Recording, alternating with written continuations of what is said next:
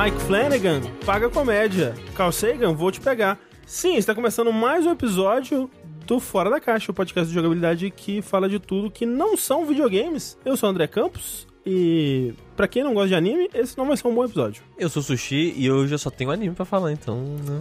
Eu sou o Tengu e eu só vim pelas mitadas. É isso. Podcast cheio de mitadas, né? Fora da caixa, assim como todos os podcasts do de jogabilidade. Aqui a gente habla mesmo, né? Sem papas na língua. Aliás, por onde anda a Beli Belinha? Por falar em habla mesmo. Espero que bem. Ah, né? Isso é dela? Eu, acho, eu acredito que sim. Posso estar enganado. Hoje na live, eu, eu tava participando da live hoje com o Rafa e ele disse a mesma coisa. Eu acho que a Clarice disse a mesma coisa. Ah, é? Eu não sei. Porque assim, a, a falta de Beli Belinha ah, sobre a BGS, por exemplo, comentar sobre a BGS foi profundamente perturbador pra mim. Não saber o que ela pensa sobre né, os últimos eventos. Ela deu uma sumida? Eu não sei, eu não sei, eu não, eu não sei, eu não sei. É, não frequenta os mesmos círculos Não, não, não, sociais e ou. Pe- pegar a liberdade de noite e ver, ver se acha ela. Não, não. É que ela deve ter mais ou menos uns 20 anos mais nova que eu, assim, então não. Não, não, pra ver que existe, eu digo. Ah, é, não, precisa- precisaria Não precisa entrar na fila dela também. Pegar não. a liberdade, não a Beli Belinha. Isso, É, mas aí não. tem. é né, isso, é. Mas aí encarar a liberdade durante a parte da noite e madrugada exige uma, uma saúde que não disponho mais dela, assim, sinceramente. Imagina, imagina que, que coragem. Quanta coragem. Imagina. Só de ver a Estação da Liberdade de tarde, eu já fico. Eu, eu tô 30 anos mais velho pra estar aqui. Quem dirá é de noite. Mas você já foi à liberdade num sábado do meio da tarde pra frente, assim? Não, de noite eu nunca peguei. Então, porque assim, não, não precisa nem de noite, no, no meio da tarde, assim, lá, Assim, quatro horas por aí. A gente já, tipo, noite que a gente veio em karaokê, Assim, é. coisas do tipo, mas, né? Mas, assim, semana. ó, testemunho claro da história, hein? Cara, tem que tem a Avenida Liberdade, certo? Aham. Ali, ali perto do metrô e tal. Sim, sim. E agora eles botaram uma grade, beleza, e tem acho que faixa de pedestre, talvez. Faixa de pedestre, não, perdão. É de ciclista ali, né? E aí, a galera, quando dá umas 364, já começa a entulhar na grade do bagulho, assim. A galera fica na rua, tá ligado? Foda-se. Tipo, é uma parte da avenida que é menos frequente, menos, é, é, tem menos circulação de carro ali, né? Talvez por isso. Talvez, provavelmente por isso. Mas é muito louco, assim, tá 4 da tarde, a galera já tá, tipo, tudo na rua, tomando uns bagulhinho, a galera já, tipo, pegando um, um- um- dando, dando um pega-pega ali, pá, né, uns fight na rua ali. E, porra, meu irmão, que saúde, né, bicho? No meu tempo não era assim, não. Não, e o pessoal, tipo, ah, não, a pandemia vai acabar com a capacidade desse pessoal de socializar. Não, nunca, nunca. Dois cliques tá lambendo o corrimão já. Isso aí é coisa de quem usa o Twitter. Dito isso, se eu tivesse 15 anos hoje, eu estaria lá também. Lambendo corrimão. Era É a sua possível. vibe, né? Era o seu É, rolê. pô, era, É. era minha vibe. é. Mas será, será que se você fosse um jovem da capital São Paulo, SP, você seria assim? Porque, pelo que você conta, muito do que você fala é porque não tinha outra coisa pra fazer, né? Pera, em que sentido? Na sua cidade, que é luz, você Uhum. fala que o pessoal ia beber e usar droga porque não tinha mais o que fazer. Ah, mas né? t- Talvez eu fizesse isso aqui também. O que, que o jovem tem que fazer em São Paulo hoje em dia? É, usar o Twitter. que, às vezes é pior do que Pior que droga. usar droga na rua. Olha, faz, faz mal mesmo, viu? Verdade. Esse podcast não é um, um narcótico, é só um podcast. Talvez um narcótico para a mente, na verdade. Olha aí. É Assim como todos os outros narcóticos. Por esse lado. Pois bem, é, é, esse podcast aqui, é, o Fora da Caixa, como foi estabelecido já, ele é mais um podcast da casa aqui, que é possibilitado por pessoas como você aí, que contribuem nas nossas campanhas, do Patreon, do Padrinho, do PicPay, com o seu subzinho na Twitch aqui também, né, que sai de graça pra você caso você assine algum serviço da Amazon. E agradecemos a todo mundo que, que faz essa baguncinha rodar, essa, esse navio navegar, né? O Fora da Caixa, pra você que não sabe aí, ele é gravado ao vivo, normalmente às segundas-feiras. Ontem a gente aproveitou, né, o ensejo pra gravar um episódio do Dash, que deve estar saindo mais, mais em breve aí. Porra. Por isso, hoje não temos Rafa. Porque terça-feira o Rafa não pode gravar com a gente, mas se a gente não gravasse o Dash ontem, a gente não ia conseguir gravar até o final de semana. E, né, a gente decidiu por não ter o Rafa hoje aqui, infelizmente. Fará falta. Sim. Mas aqui estamos nós para comentar sobre tudo o que estamos assistindo, lendo, consumindo, a palavra favorita de Leonardo Kitsune. Be beijo, Kitsune. Quem quer começar? Eu, tenho, eu acho que eu tenho mais coisa, eu posso começar. Por favor, por favor. E é só um- um- uma coisa importante a se lembrar: além do sub, além de todas as formas de apoiar o jogabilidade, você também pode, se quiser, pô, vai lá, chicorrei.com.br, pega lá, pega lá as camisetas, né? As camisetas bonitas do jogabilidade. Tá rolando, em breve a gente vai receber os primeiros modelos. Verdade. Pra aprovar ou não. Verdade, pra- verdade. Gravar aí coisas Né? pra divulgar. Né? Então, pô, enquanto isso, pô, vai comprando as velhas também aí. Colecione todas. Garaquete à mão. É, em breve, inclusive, tá, tá vindo aí a Black Friday da Chico Rei, né? É mesmo. Vou aproveitar e vou ver se eu compro a da do Now Streaming, porque eu usei uma vez, manchou, nunca mais usei. Eu consigo pra A você, assistir. A gente consegue ali. A gente consegue usar. Consegue, só você me pedir. Não, cê- Inclusive, eu vou já, né, já mandar com esse pedido Né? agora. Você conhece um cara? Conheço um cara, conheço um cara também conhecido como uma pessoa que fala comigo de dentro da Chico Rei. Pra você aí, ó, compre agora ou espere talvez a Black Friday. Promoções Compre agora vindo. e na Black E Friday. na Black Friday, por que não, né? Pô, Construa pra você um, um guarda-roupa da, da Mônica, né? Só de camisetas do jogabilidade. Eu queria. Compre né? 10 modelos de cada. sou a favor. Quando eu vejo que a minha do jogabilidade tá ficando mais velha, eu fico triste. Né? Começa a desbotar assim. Mas vai ter ah, mais. Poxa. Vai ter mais. Enfim, vou então abrir os trabalhos, começar os trabalhos aqui do, do podcast, puxando um pouco do assunto do momento aí, que é a atual temporada de animes, né? Uma Uou. temporada de animes que tava bem hypada, com bastante coisa bem esperada aí pelo público jovem, né? O jovem que assiste anime, né? Sim, sim.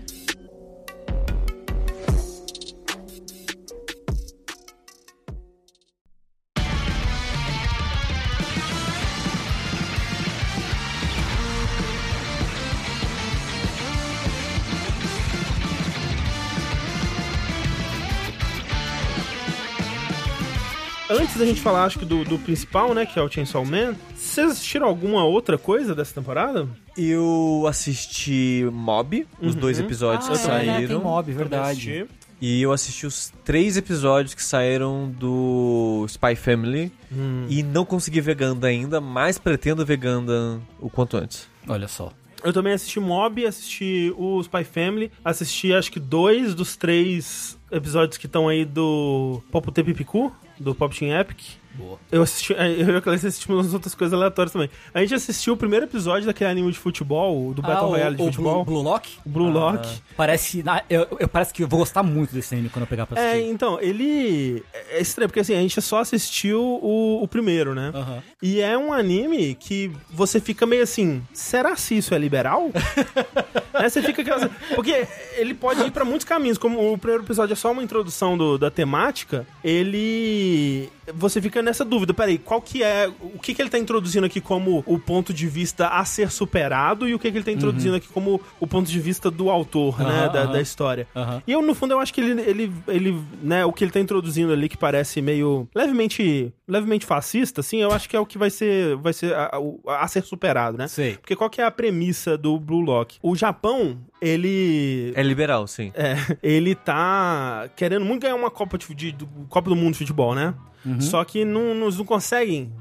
Tenta, todo, todo 4, 4 anos, tenta lá, não dá, né? Ah, E aí a gente começa vendo um, um time de escola, né? De jovens, assim, acho que sub-17, alguma coisa assim, Uhum. Que tá tentando se qualificar ali pros campeonatos estaduais. Acho que não é nem grande coisa, assim, Sei, né? sei, sei. E o time, ele é derrotado, né? E aí o técnico vem com o discurso, assim, de que não, a gente, né, a gente perdeu aqui, mas o que importa é que a gente lutou e que a gente, como um time, a gente, né, se ajudou e, e cooperamos aqui. E, a- infelizmente a vitória não foi dessa vez, mas se a gente se juntar como um time e continuar tentando a- chegar até a vitória, um- a gente vai conseguir e tudo mais. Uhum. E o, o protagonista, ele sabe disso, ele, ele tem, ele, ele entende, né? Ele, ele, ele foi educado dessa maneira pra entender que essa é a verdade, né? Que, tipo, realmente a gente precisa trabalhar como uma equipe pra superar os nossos, eh, nossos desafios. Mas a gente tá perdendo. Então, tem um, um mal dentro dele, né? Que é representado com um foguinho nos olhos, assim, que é o individualismo, assim, né? Que ele vê assim, tipo, será que é isso? Ou será que, putz, se eu, em vez de passar a bola ali naquela hora, se eu tivesse tentado fazer o gol, a gente teria ganhado. E agora? Ó, fominha. É, então, se será que se eu fosse fominha, Se eu eu não fosse, seria melhor? se eu fosse o Ronaldo, né? Inclusive, eu acho sempre engraçado que eles citam jogadores de futebol de verdade, né? Uhum. E aí eles têm uma hora que o cara, o técnico do mal, né? Vamos Aham. dizer assim, tipo o Monokuma do futebol, sabe? Ele tá falando, ele tá lendo uns quotes que mostram que os grandes jogadores da história são fominha, eles são individualistas, eles não pensam na equipe. E aí mostra um take do Pelé, assim, com cara de mal. Falando uma frase tipo, eu sou o Deus do vídeo, sabe? Uma frase muito escrota, assim. Que ele provavelmente falou. Porra, botasse o Maradona, pelo menos, né? Que é muito mais a cara do Maradona do que Pelé, Eu isso. total acredito. Mas enfim, e aí o que que é? Esse né, é derrotado lá, ele chega em casa e tem uma, uma carta do, do, sei lá, do Comitê Japonês de Futebol, né? E aí eles estão desenvolvendo um novo plano aí pra ganhar a Copa do Mundo, que é esse Blue Lock. Que é, eles estão pegando uns, uns jogadores que eles acham que tem potencial pra despertar um, o, o- ser um grande artilheiro, ser o próximo Messi aí, e trancam todo mundo num pentágono, que é um prédio que parece um, Aham. literalmente um pentágono assim. Aham. E lá eles vão passar por, um Battle Royale, um, um, um round 6, um, né, um jogo da Lula aí, de futebol. Sei. E aí eu só assisti o primeiro episódio, né? E no primeiro episódio o, o que eles têm que fazer é, tipo, chutar a bola um no outro e quem... É como uma queima, uma, um pega-pega de bola, né? Aham. Então quem tomou a bola, a bolada por último, tá com ele. E essa pessoa precisa acertar uma outra pessoa com a bola, senão ela vai ser eliminada. É, é tipo um bobinho reverso, assim. Em vez de ser várias pessoas tocando a bola uma pra outra e uma pessoa tentar Isso, roubar, Isso, é. tipo, as pessoas têm que chutar uma na outra e todo mundo meio que... É, e aí fica uma pessoa É. com a bola tentando acertar Aham. os outros todos, tentando fugir. exato. Pode crer. E aí começa já a introduzir, né, é, as personalidades, né, o que que cada um tá ali buscando. Tem, obviamente, umas pessoas que estão mais, né, já prontas pro abate ali, outras que estão, ai meu Deus, será que é isso que eu quero? E, e mostra já nesse, nesse primeiro episódio o protagonista decidindo que não, porra, é isso mesmo, eu vou, eu vou lutar pelo, pelo, pelo que é meu aqui, eu vou ser individualista, foda-se. E aí que entra, a a, né, a, a minha a minha questão, será que a jornada do herói dele vai ser realmente ele sendo esse, esse jogador fominho, individualista e descobrindo seu, seu potencial e, e com isso ele sendo, se tornando o jogador foda, o jogador pica? Ou ele vai aos poucos perceber que não, Peraí, a gente precisa se juntar aqui e aí superar esse sistema pra vencer no fim das contas, sabe? É um- uma parada muito merda, porque pra jogar futebol você precisa jogar em time, né? Você não joga sozinho. É, sim, é, porque. É. E, e toda essa, essa premissa do- desse treinamento louco, você não tá fazendo um time, né? É, ele, ele parte da premissa que, apesar de você depender de um time, o que dá a vitória é o, o jogador que pontua no final das contas, né? Mas ele vai pontuar com o contexto do resto do time, né? Ele- É, não, é. Na, na, na vida real eu acho que você tem razão, né? É. Mas. Entendi. Assim, eu tô vendido já, eu super quero assistir. É, não, eu, eu gosto muito de, de anime de esporte e anime de Aham. esporte exagerado, bizarro, né? Sim, sim. Então eu, eu tô curioso pra ver onde, pra onde ele vai. Eu não sei- eu não, sinceramente não sei se a gente vai assistir até o final, porque é bem trecheira mesmo, assim, né? Ah, sim. Mas é uma delícia, né? É um, um lixo maravilhoso, né? Como alguns diriam aí já. É, como fica o goleiro nessa situação? Nem existe isso aí, goleiro. O goleiro não faz gol, só o, o Iguita, né? Só o Iguita. O Iguita fazia gol. Sim. Tem um brasileiro também que fazia gol, né? O, o de São Paulo lá, cacete, como é que é o nome dele? É, Rogério, Rogério. Ceni, Rogério. Um outro anime que eu, que eu comentei, né, que é o Pop Team Epic, que eu tô assistindo e eu tô achando curioso, assim, eu, me, me deu vontade de voltar pra primeira temporada Uhum. pra ver o que, que eu acharia. Porque eu não sei se Pop Team Epic mudou ou se fui eu que mudei, sabe? Será que se eu assistisse a primeira temporada eu ia achar divertido e engraçado de novo? Porque esses dois episódios que eu assisti do Pop Team Epic não me provocaram absolutamente nenhuma reação. E eu não sei realmente se, se a temporada tá esquisita, não sei o que, que as pessoas estão achando dessa temporada, mas, tipo, me parece só um, né, tipo, nossa, que random. E, tipo, ele era um pouco nossa, que random Sim, antes, sim. mas eu, eu sentia que antes tava me pegando mais. Ó, vou falar, hein? Hum. Como, como na temporada passada, eu. Disclaimer, eu traduzo Pop Team Epic pra Crunchyroll. Uhum. E o terceiro episódio é um dos melhores, se não o melhor episódio de Pop Team Epic. Olha aí. É, não, é, já saiu, né? Já. É, isso a gente não viu ainda. Já saiu domingo, domingo agora. Acho que Não. é domingo que sai, né? Sábado ou domingo? É, Um- um- assim. né, o sábado ou domingo. Eu acho que essa temporada começou mais fraca do que o as né, do que a anterior. Uhum. Eu acho que os episódios tem episódios fracos da anterior também, então tá no mesmo nível dos fracos da anterior. O primeiro episódio eu achei legal, o segundo eu achei razoável. O terceiro episódio é espetacular. Que bom, que é bom. Eu espetacular. Preciso, preciso ver. Vale dizer, acho que as, as coisas mais engraçadas da- de, de Pop Team Epic que rolaram nos dois primeiros, pelo menos, são as, uns momentos que elas estão. Parece que elas estão improvisando, né? Que elas estão, tipo, Aham. lendo umas paradas. E que ah, o, o Tengu manda muito bem, né? Que na, na legenda, no canto, fica: comprarias o Blu-ray de Pop Team Epic? E- é muito bom. É, essas cenas eu achei são as mais divertidas pra mim, que parece que elas. É tipo uma improvisação, é, é. Assim, achei bem divertido. Entre os dubladores. Sim. E eu acho que também, né, é, é muito. é, Eu, eu sempre fico, fico sempre em dúvida, tipo, será que eles estão referenciando alguma coisa que eu não conheço e por isso que não tá me. É. Não tá pegando? Nessas partes, às vezes. Porque, É, tipo, né? tem muita piada interna dos, dos dubladores. Sim, sim. Que se você não conhece muito, vai. Tipo, ah, ok, é uma coisa divertidinha, mas não tem. Você não capta qual é a graça de fato Sim, daquela, sim, sim. daquele momento ali. E o Mob Sushi, o que, que você tá achando? Eu tô um pouco triste. Ô, louco. Não porque tá ruim, mas é porque tá acabando. Tem, tem um quê de final essa temporada? É, né? Dos dois episódios que eu vi. E, tipo, a abertura ela já fala um pouco disso, de que é. O mob cresceu, né? Tanto que a abertura encerra, né? Mostrando ele meio que crescendo, né? Ficando. Sim. Jo mais, tipo, de, de criancinha pra um, um jovem adulto quase. Que tá, tipo, acho que no terceiro ano do colegial agora. Uhum. É, ele tá pra, né, pra já, já pensando no que fazer Depois da de escola, trabalho, né? É. E coisas do tipo. Então dá aquele sentimento de, putz, tá acabando, né? A gente, essa história tá chegando ao fim, eu não vou ter mais, lá, esse personagem pra acompanhar. E ao mesmo tempo tem um, um sentimento pra mim meio misto de.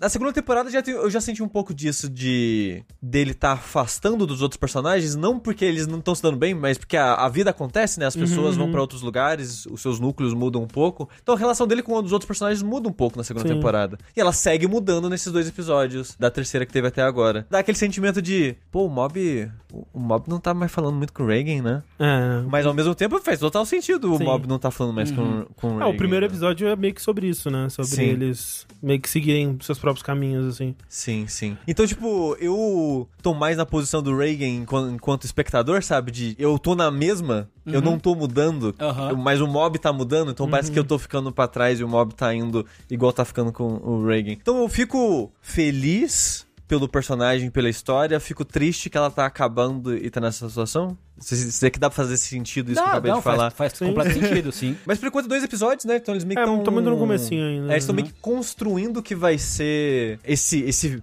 último arco, né? Que vai acabar a história agora. Eu acho que vai ser até mais curto, né? Porque o período, de- o número de capítulos que a primeira e segunda temporada cobriu é bem maior do que o que sobrou, né? O que Uhum, sobrou foram poucos capítulos da história. É, tanto que até, tipo, quando, assim que terminou a segunda, rolou, tipo, será que eles vão fazer? Porque parece que pouca coisa, né? É, será que eles vão tipo, fazer um filme? Exato, é, Então, eu não sei quantos episódios vai ter, não sei se vocês já falaram, mas eu imagino que não vai ser o, o normal de 12, 13 episódios que Ah, é. foi até agora, não. Não sei, você acha que não, não cabe em. Tipo, 12 episódios seria muito, talvez. Eu pra- acho que seria muito, porque eu acho que é isso de capítulos, ou menos do que isso de capítulos, eu acho. Sei. É, não lembro de cabeça, mas eu lembro que eram poucos capítulos.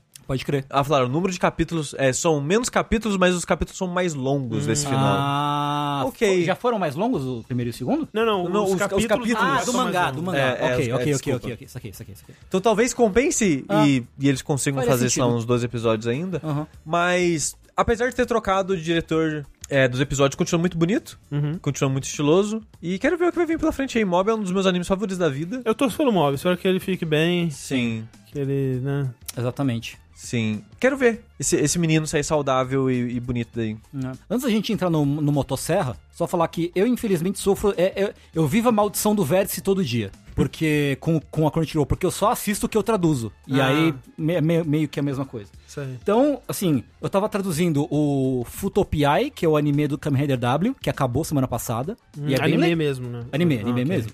É, que é bem legal, ele é baseado num mangá. E é bem legal e acabou semana passada. E tô traduzindo o Lúcifer e o Martelo. Hum. Ah, Que o anime tá sendo, não tá sendo muito bem cara, recebido, anime- né? é Porque é feio pra É. porra. Nossa Ah, é? senhora, como é feio. Putz. Porque eu só conheço o Lucifer e o Martelo de nome, assim. Que eu vejo as pessoas no Twitter antes do anime sair, tava tipo, caralho, né? Ah, Anime, sim, sim, sim. uou. Porque aparentemente as pessoas gostam do mangá. Não, o mangá é ótimo, é muito bom. Eu não terminei de, não terminei de ler ainda, mas é muito bom. Aí, quando eu vi, ah, nossa, saiu anime essa temporada, né? Acho que eu vou ver. Então, aparentemente. Nossa, no mas anime- deram três pacotes de bolacha Maria pros caras animar o, o anime, assim. É, é, é muito feio, muito feio, muito feio. Hum. Mas a história é boa. É, então, e aí, Pop Team Epic e... Tinha mais alguma coisa? Calma. Gundam. Gundam, eu não vi o Gundam. Não- não- Só prólogo. Eu só vi o prólogo, não, come, não tive tempo de assistir o Gundam ainda, mas eu tô traduzindo também o Dragon Quest, né? O, Ah, sim. o Dai, né? Uhum. Fly. Pra, Nossa, pra tá, alguns. tá durando esse, né? Cara, vai acabar essa semana no centésimo é episódio. mesmo? Caraca. 100 episódios. Uau. A gente começou a fazer essa série em 2020. É, eu lembro. Faz Puta tempo. que pariu. Eu vou ter sextas-feiras de novo na minha vida. Porque eu traduzo o Dragon Quest. Os arquivos chegam pra traduzir, tipo, lá pras 9 h 10 da noite, assim. Então, tipo, eu passo a sexta de noite traduzindo Dragon Quest. Que tá bom pra. Agora no final tá bom pra caralho. Tipo, os caras botaram dinheiro assim pra luta final. então o maluco tá bonito pra porra. A Toei lembrou que tem dinheiro. Caralho, vamos, vamos investir nesse caralho. Tá muito bonito, tá muito da hora, assim. E o anime é legal, é divertido. Tipo, é um, é um anime de aventura bem, bem, Uhum. bem honesto, assim, sabe? O Rafa que gosta muito, né? Ele, Ele tava assistindo, eu acho. É, eu, Sim, acho- sim. eu- eu acho que ele ainda tá. Acho que ele ainda tá acompanhando semanalmente. É. E, aí assisti o primeiro do, do Homem Motosserra, que aí acho que o André que ia, que ia começar a comentar sobre ele. Se você quiser puxar, né? Não, eu vi o primeiro só. Você viu mais.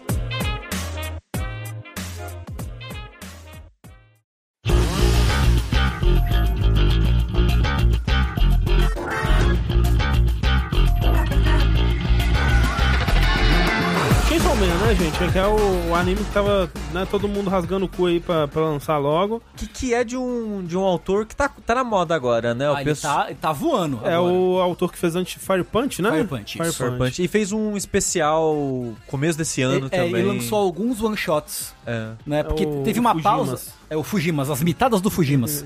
É, terça-feira agora é Fujimas-feira. Fujima assim. Porque ele lançou, acho que uns três one-shots. É, o Fire Punch acabou faz tempo já. Aí a- o, o Chainsaw Man teve o Chainsaw Man 1, que acabou. Aí agora o Chainsaw Man 2, o mangá, né? Aham. E, e- entre, entre um e outro ele lançou acho que uns três one-shots. Que eu não li, mas dizem que são. Pelo menos o, o, o, o Goodbye Eri, eu acho que é o primeiro, é muito. Dizem que ele é muito, muito bom. É, eu até li, porque era, tava tanta gente falando, tipo, acho que o Rick, acho que foi o Rick que me fez ler, que o Rick, sei lá, falou que chorou, É. um negócio assim, eu tipo, caralho, o que, que tá acontecendo? É bom? É legal, mas eu acho que Não tanto. eu preciso que alguém me explique. Ah, justo. Se eu tivesse entendido, eu acharia o máximo. Não, não é que eu não entendi, é que eu acho que ele tá falando mais do que eu consegui captar. É Justo. Às vezes, às vezes acontece. Porque eu sinto assim, eu vou falar do... do... No caso, a gente tá falando agora do Goodbye que é Isso, o one isso, shot isso. que o Fujimoto lançou. Que, né? que esse one shot, ele é sobre um cara e coisas da vida dele. Passagem de tempo na vida dele, coisas acontecendo e a maneira que ele lida com as coisas e desejos que ele tem pra vida, e ambição e coisas assim. Só que é tratado de uma maneira meio muito mundana, mas ao mesmo tempo muito boba e escrota, o que de certa forma é muito mundana. Me lembra um pouco o Stephen King na maneira de escrever seres humanos, assim, de pessoas falhas e com desejos descarados, assim, por exemplo, no uma coisa que eu sempre lembro do, do Stephen King é de um conto que tem dois adolescentes que estão pra morrer e o cara só pensa em transar, tipo, ah, a gente vai morrer, vamos transar. Aí eu- enquanto eu li, eu pensava, nossa, que parada escrota, mas eu falei, ah, não, acho que o adolescente acho que faria algo do tipo, né? Tá, sei lá, com a namorada no, no, no negócio que vai morrer, não sei, acho que talvez. E o- no, no Chainsaw Man já deu pra sentir Ah, uma é, vibe é dessa. total, isso. Mas nesse Goodbye. É Goodbye Eri? É, Goodbye Eri. Tem uma vibe meio disso, assim, mas eu sinto que tem mais camadas de personagem, de coisas que ele quer falar, de contexto social, que me foge um pouco. Uhum. Que eu acho que talvez seja um pouco coisa do, do, do Chainsaw Man também. Por que, que as pessoas gostam tanto do Fujimoto? Porque ele dá mitadas. Não sei.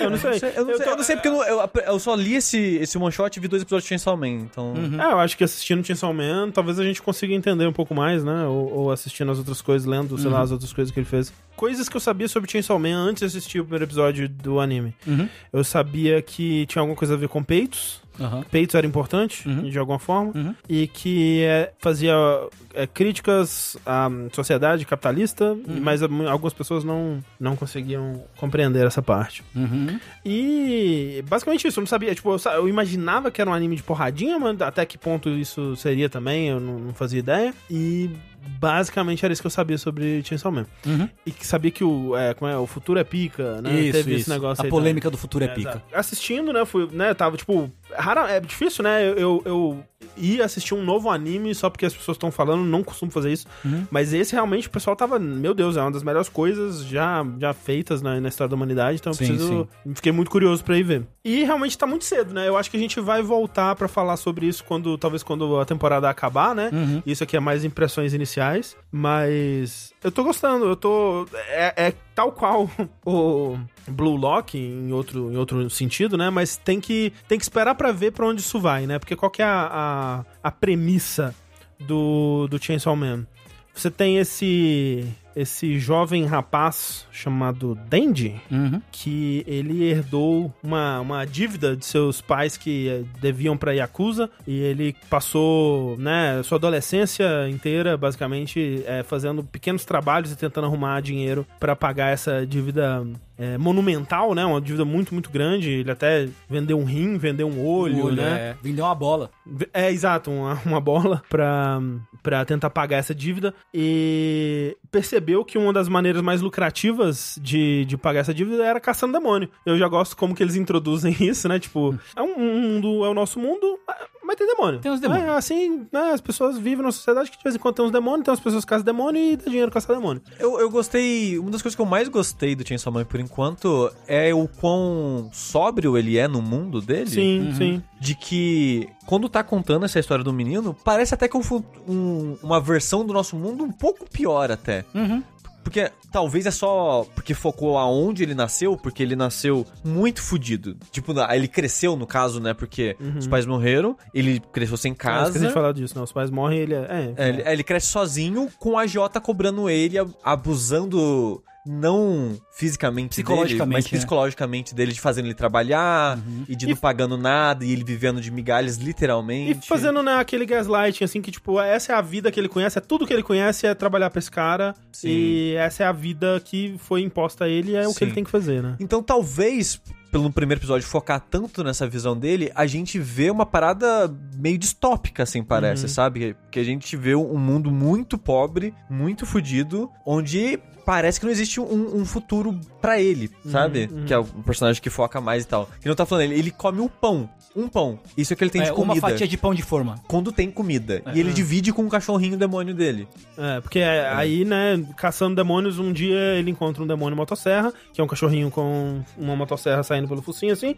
E ao Que é invés lindo. de. Que é maravilhoso, né? Eu, eu não sabia desse bichinho, né? Mas. Uhum. E, eu não sei se no mangá ele é tão fofo, ou se foi o anime que deixou ele extremamente fofo. Uhum. Porque eu sinto que quando o anime estreou, eu vi pra caralho esse bicho. Eu não tinha visto antes ainda. Sei. Mas é muito fofinho o é, Potita, né? Potita, é. Isso. E ele. Aliás, é, é antes, né? Quando ele tá no, ele tá no enterro do, do, do pai dele, aí o, o, o mafioso fala, ó, tem que pagar uma X, hein? Se fode aí. E aí o Potita aparece já, tipo, Ah, naquela é hora ele, é já. quando ele é pequenininho. Aí ele faz um contrato de sangue com o, com o bicho, né? Que ele deixa o bicho beber o sangue dele pra, pra se curar. Uhum. E os dois formam ali um laço e ele usa o Potita pra, é, pra serrar, né? A árvore. Ele puxa o rabinho É. do, do, do cachorro e ele liga a motosserra e ele vai lá matar É, os bichos. e pra matar bicho, né, primeiro pra serrar a árvore, depois pra ir caçar É. demônios, né? Aham. E aí, num, num, num belo dia, essa amizade, né, de um humano com o demônio começa a, a chamar a atenção da, da Yakuza, dos caras pra quem ele trabalha. E um belo dia, ele é chamado pra um trabalho e era uma emboscada onde a, a Yakuza, né, já com um pouco... Temendo um pouco, né, a, a- o poder que ele tava... eh, e o perigo que ele tava demonstrando com, por, por essa amizade com o demônio, assassina ele. E nesse, nesse assassinato, o Potita dá a própria vida, né, dá o corpo pra reviver ele. E o Potita começa a viver dentro dele e eles se tornam meio que uma fusão das duas coisas, né? Eles se tornam... Ele, ele recupera o corpo humano dele, mas no peito deles tá um... um, um- A cordinha. a cordinha da motosserra, É. que se ele puxar, ele se torna o Chainsaw Man, que é um, uma pessoa com os braços de motosserra e uma motosserra na, na cabeça, assim, uma motosserra gigante na cabeça. Um design um tanto quanto inusitado. É um design muito tosco e muito bom ao mesmo tempo. É, ele assim. tipo, é meio absurdo. Eu, eu, eu- eu- o anime, assim, eu tenho que dizer que ele tá. Ele é do, do mapa, né? O Aham. estúdio mapa que tá fazendo, que faz coisas muito, muito bonitas. Se eu tiver uma, uma crítica a fazer, é, é justamente o design do. a aparência do Chainsaw Man, pelo Uhum. menos do, que ele- do jeito que ele apareceu no primeiro episódio. Porque, por conta do design, né, que é cheio de dente, cheio de, de detalhezinhos na motosserra, ficou aquele CG meio tosco de anime, assim, me incomodou um pouco. sim. Mas só isso, tipo, as cores desse anime eu tô achando lindas, Tá assim. lindo no segundo episódio, principalmente, que, que mostra mais da cidade, né, e tal. Eu achei muito bonito. Ele não parece outros animes modernos, sabe? Tipo, não é, não é que ele tem um quê de anime antigo, mas a- a- o uso de cores dele eu tô achando muito bonito, muito bonito mesmo, assim. E em qualidade de animação também, né? E, e não só em momentos é, chaves, assim, momentos de ação, momentos mais dramáticos, mas os momentos simples, assim, né? Do dia a dia, as reações, né? Os personagens interagindo em si, muito,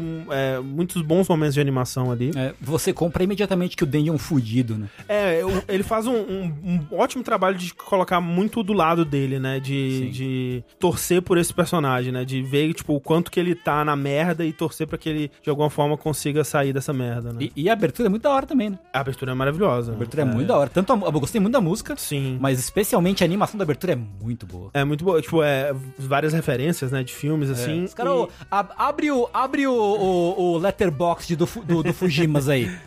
que é muito de referenciar a filmes que ele gosta. Eu fiquei triste que no primeiro episódio ele termina com uma música que eu adorei, que é uma música do, do Vond, né? Que é só crédito subindo, mas no segundo episódio já é uma outra música que é legal também, mas não é tão legal quanto o primeiro. Você sabe como é que vai ser o esquema de encerramento? Não faço ideia. Cada episódio vai ser uma música. É mesmo? É, que legal, é ok. música. Pô, gostei bastante demais da primeira. Não, É. tinha, não, não tinha sabido disso. Ah, o segundo, o segundo é ok.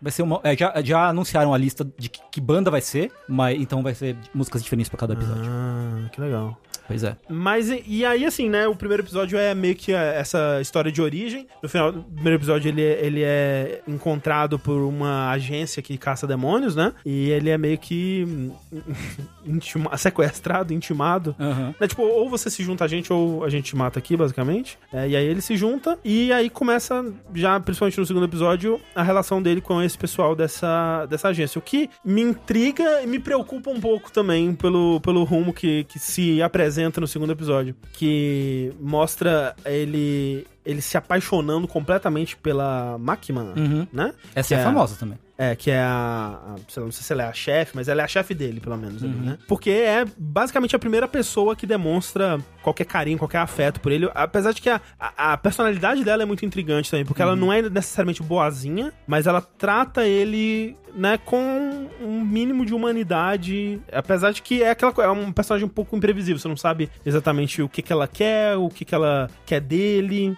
né? É, assim, eu não li o mangá, não preciso falar no chat, mas a impressão que eu tenho é que ela tá manipulando ele. É. E é isso. Tudo Sim. que ela faz é só para manipular ele porque ela quer usar ele de cobaia pra um teste. Sim. E aí, né, acho que o, o lance do, do, primeiro, do segundo episódio é ele tentando encontrar o que que ele quer da vida dele e ele descobre que o que ele quer da vida dele são peitos, Uhum. né? E ele quer muito apertar um peito. Né, esse que é o, o grande desejo dele. Então- O, que, o que, assim, é, é como o Sushi disse, é crível, é esse, pra esse personagem que eles apresentaram, é absolutamente crível e, e- e compreensível até que esse seja o grande desejo dele, assim, sabe? Mas o, o que me preocupa não é nem que eles façam esse tipo de piada, é a frequência com que isso vai ser um ponto narrativo na história, assim, sabe? Porque, né, de vez em quando, assim, é ok. Eu não quero que fique uma coisa tipo Sanji de One Piece, sabe? Sei. Que fique aquela coisa tipo, olha como isso é engraçado. Tipo, né? vai lá, chato. Fala que você. Olha lá, olha lá o chato. Vai lá, fala que você quer pegar no peito lá, chato. Fala aí. Assim, eu acho, eu espero que depois mude a frequência, porque a segunda metade toda do, do segundo episódio é só isso. Não tem três segundos que não tem isso. É, ele- Porque não é tipo, sei lá, o- É. porque o Sanji, ele. Ah, nariz, sangra. ah.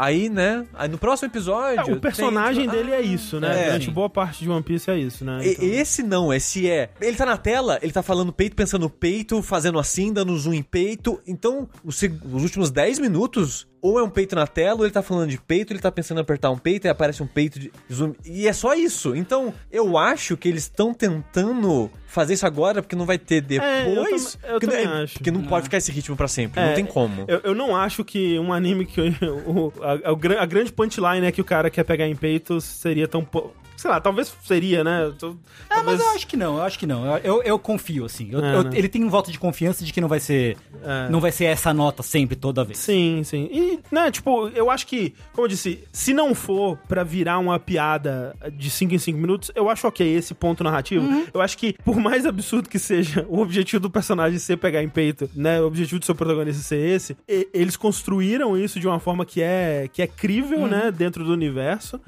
E eu espero que esse personagem evolua, né? Ele cresça e que isso evolua junto com ele, que eu, eu acredito que é o que vai acontecer. Assim que ele pegar num peito, ele vai parar. Mas será que ele vai pegar no peito algum, dia- algum dia? Será? Eu. Olha, eu espero que logo, viu? Mas assim, dá pra ver o que ele tá tentando fazer o, no anime com isso. Ah, ah, rapidinho, o Moratinho disse, a princípio parece problemático, mas depois de um tempo você percebe que essa piada tem mais de uma camada. Eu nem acho que é problemático. Tipo, eu só acho que é, é, tipo, se, se fosse, tipo, não, se você me disse assim, ah, esse é um anime sobre um personagem que só quer saber de pegar no peito e essa é a única piada que o anime tem. Eu não acho problemático, eu só acho que, tipo, me cansaria rápido. E eu, eu tenho, né, tendo visto só dois episódios, eu tenho a confiança de que não vai ser só isso, né? É. E assim, já dá pra ver nesse comecinho É. que, que tem algo. Que nem você tá falando, é justificado pra esse personagem. Que Uhum. ele cresceu sozinho, sem contato de ninguém, nunca teve proximidade de uma mulher na vida, ele é adolescente, né? com Sim, os hormônios sim. da flor na pele, todo esse tipo de coisa. Então, dá pra entender que o personagem é, ok, agora eu não tô mais morando no lixão. Eu tenho uma casa com e tomo banho e eu tenho comida. Qual que é a próxima coisa que eu quero da minha vida? Sim. Pegar nos peitos. Pegar no peito de alguém. Eu quero relação corpo a corpo com é, alguém. É que no fundo é isso, né? Tipo, ele, ele é um personagem tão bronco, chucro, que não, não teve. É, nunca nenhum estudou. Tipo, é, não teve nada, né? Que o pegar no peito está no lugar de ter uma relação próxima e íntima com outro ser humano. É, tipo, é o jeito dele de, de expressar isso, né? É, Sim. inclusive no primeiro episódio ele é, ele- ele é tão fudido, né? Ele mostra tão que ele é fudido que chega uma hora que um cara da Yakuza falou: se você comer esse cigarro aceso, eu te dou 100 ienes. Ele fala, porra, fechou, da hora, nós. é nós. É, e tipo, é isso, ele, ele, ele é um fudido. Ele é completamente Sim, fudido. sim. Então, eu tô, eu tô curioso pra saber onde vai. Como a gente disse, é- são só dois episódios, não tem muito o que, o que falar, além de que, tipo, o mapa manda muito bem. Só nega, né? Eu ouvi dizer. Pô, o poder da sonegação de imposto, né, Mas cara? assim, É poderoso pô, demais. sa- Sabe o que eu acho irônico?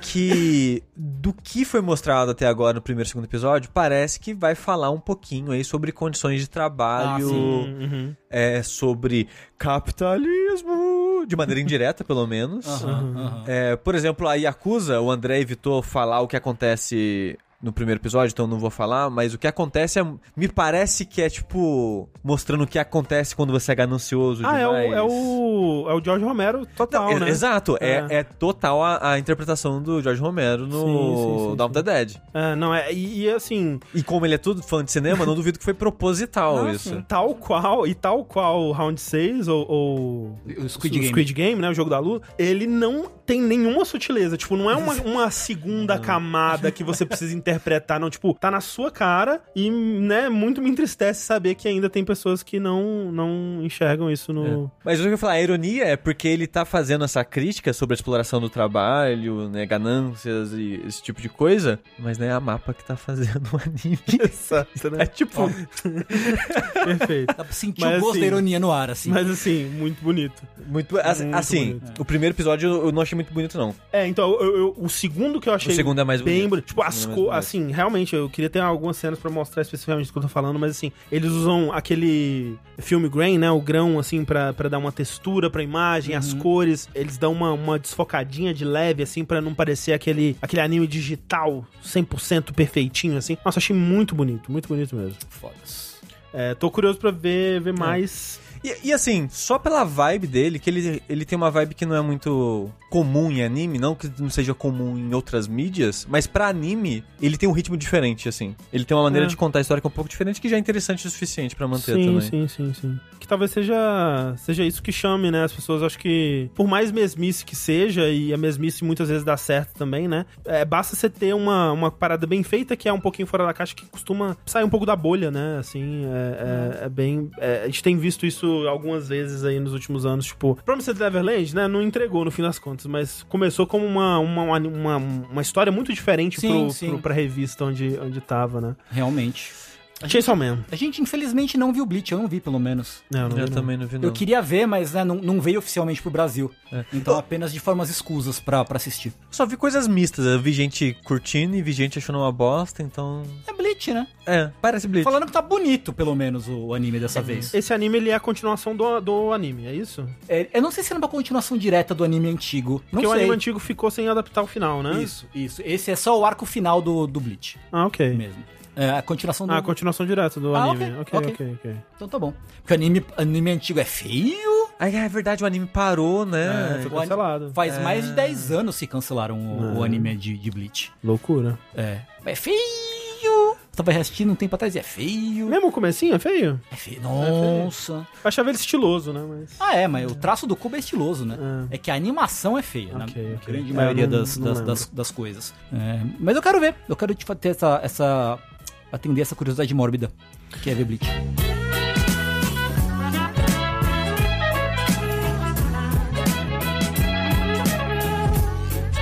Então, Tengu, você não assistiu anime, não tem tempo pra essa arte baixa. É que nem aquela, aquela, aquele meme que a foto da Gabriela Prioli assim na biblioteca dela assim. Estranho Chainsaw Man? Nossa, nem sabia.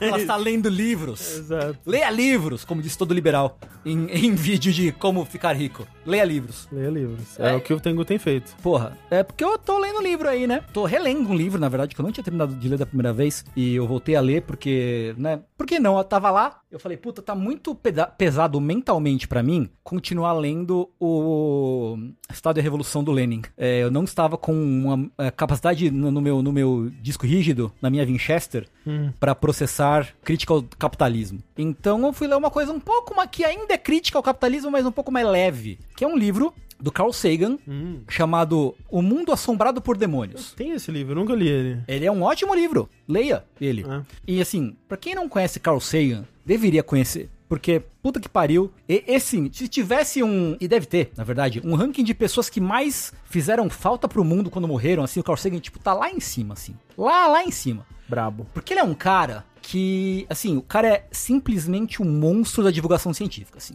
Ele falava sobre ciência, tanto o, a coisa ciência, né, o objeto ciência, quanto o, o processo ciência, a, mecânica ciência, de uma forma tão, com tanto didatismo, né, de uma forma tão simples, tão didática, tão amigável, né? E sem diminuir a, a inteligência do, do espectador, né? Não, não tratando o espectador como um idiota. Neil deGrasse Tyson. né? Falando de uma forma muito apaixonada é, sobre ciência, explicando para as pessoas o quanto a ciência é uma coisa que é tão fantástica e tão cheia de, de sonhos e, e- e coisas maravilhosas quanto qualquer lenda da Atlântida, tá ligado? Então, assim, o vídeo que tá passando na live, inclusive você deveria estar aqui assistindo conosco a gravação ao vivo desse podcast, que é todas verdade. as segundas, toda segunda, segunda-feira. É, de segunda-feira de 15 em 15 dias. É, na twitch.tv barra jogabilidade. É verdade. Ah, A gente tá assistindo aqui um trecho do Cosmos, que é uma série fantástica do Carl Sagan, que ele que produziu junto com a esposa dele. Sabe o que, que é triste? Hum. Eu só vi a do Neil deGrasse Tyson. Caralho! Então, a coisa mais triste Que o Neil deGrasse Tyson meio que substituiu. é... isso é triste. e- o Carl Sagan morreu e ficou o Neil deGrasse Tyson no lugar, e o Neil deGrasse Tyson é um babaca do caralho, assim. ele é, prepotente, ele é, ele, é, ele é petulante, ele, ele é infantilizante, tá ligado? Ele só quer saber de falar, ah, porque a única pessoa que você consegue beijar no espelho é você mesmo. a mesma piada 300 vezes no Twitter, né? E falou, ah, porque ó, o, o Thanos não conseguiria dar um raio, porque isso, isso, blá, blá, blá. Cara, cala a boca, bicho, cala a boca, ninguém quer saber, vai, chato. Fala lá, chato. Fala que não pode ser de verdade o hominho, o hominho, o super hominho lá. Puta que me pariu, sabe? Larga dessa, amigo. Enfim, ele não é nada do que o Carl Sagan era. Assim, o Carl Sagan era tipo, ele, ele, tipo, ele brincaria, ele pegaria na sua mão e falaria, olha só que bonitinho o homem soltando raio. Mas você sabia que se você é, quiser pensar sobre a existência da- de alienígenas, tem caso XYZ e a gente tem um centro que tá sempre, todo, todo tempo, 24 horas por dia, captando frequências de, de ondas de, de rádio no espaço pra ver o que a gente capta e que mensagem, sabe? Inclusive, o livro, o livro meio que abre com uma história parecida, de que ele tá chegando, né, num, num aeroporto pra participar de programa de TV, se não me fala a memória, e aí um cara, um taxista vai buscar ele no aeroporto. E o taxista tá, tá sabia que ele era cientista, né, e perguntando, ah, mas e aí, você acha que tem ET? E você acha que, pô, a Atlântida é de verdade? Oi, e essa teoria da conspiração aqui muito louca, tá ligado? E ele fala, pô, isso ele contando no livro, né? Eu fiquei muito triste de, de desmentir todas essas coisas, falando, ah, não tem nenhuma evidência de que isso exista, né? Porque tem tanta coisa tão animal quanto quando você começa a ver o que acontece no mundo, a exploração do espaço, a exploração do fundo do mar, a exploração do DNA, sabe? Tantas coisas fantásticas pra você estudar e se debruçar em todos os ramos da ciência, assim, que é meio triste as pessoas ficarem tristes que essas histórias não são verdade, sabe? Quando, quando o mundo é maravilhoso por si só, assim. E o, o livro, por que, que o livro é o título dele, né? O título completo dele é Um Mundo Assombrado por Demônios, a ciência como uma vela na escuridão. Por que, que esse é o título, subtítulo do livro? Porque ele passa o texto discutindo, né? É meio que um ensaio sobre as pessoas tendo, né, é, se agarrando em tipo. Primeiro, ou em abdução alienígena, histórias de aparição de santo pras pessoas, né? Vários bagulhos que. Jesus no pão. Jesus no pão. No cu do cachorro. Ele, ele, ele fala, ele, ele, ele, ele é, comenta, né, esse, esse fenômeno de, ah, as pessoas veem o Jesus no cu do cachorro, uhum. né? E ele vai, por que as pessoas falam isso? De onde vem esse tipo de tendência, né? Como a gente pode explicar esse tipo de tendência? Qual é o problema desse tipo de tendência, né? É, o que que... É, e ele, e esse, esse texto do, do, de Carl Sagan, ele é deprimentemente atual, apesar de ter, hum. ter sido escrito na década de 90, porque é uma coisa que a gente vê hoje, né? Pessoas sim, sim. renegando a, a, a ciência como coisa e como método, né? Porque ele fala muito do método científico, de, pô, por que, que é, é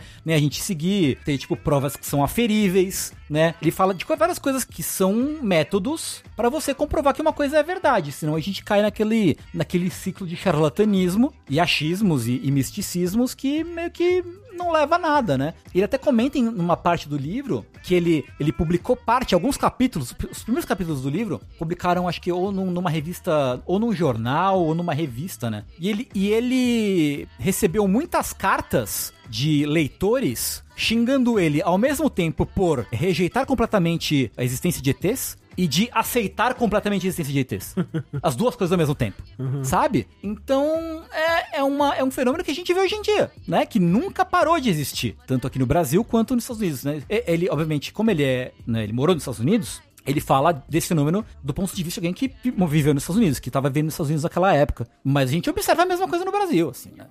Como um país que é profundamente católico, como o Brasil é, a gente tá, né? A fé católica é muito presente no dia a dia das pessoas. A fé, né, de, um, de algumas décadas para cá, o surgimento e o crescimento de igrejas evangélicas, né, neopentecostais, que são, que vão ainda mais fundo na questão do, do da devoção em troca de salva, salvação, né? De, de ter coisas terrenas, se você sacrificar em Deus porque tal pessoa falou que viu que o primo do amigo do companheiro de, de trabalho, o filho dele voltou a andar. Ou que ele teve uma, uma mensagem de Deus que falou que ele precisava ir lá e não sei o que, tá ligado? E eles se debruça, ele explica todos esses fenômenos, né? Ele, ele, ele lamenta, além de tentar explicar e estudar esses, esses, fenômenos, porque é uma coisa que afasta a gente da, né? Como diz aí os amigos comunistas, da materialidade da coisa, né? A gente deixa olhar o mundo em termos factuais e pa passa a ler o mundo em termos sobrenaturais, que não vão levar a gente a, muito, muita coisa e deixa as pessoas fragilizadas e presas fáceis para pessoas que se aproveitam dessa, desse viés aí. A gente viu um tempo atrás, até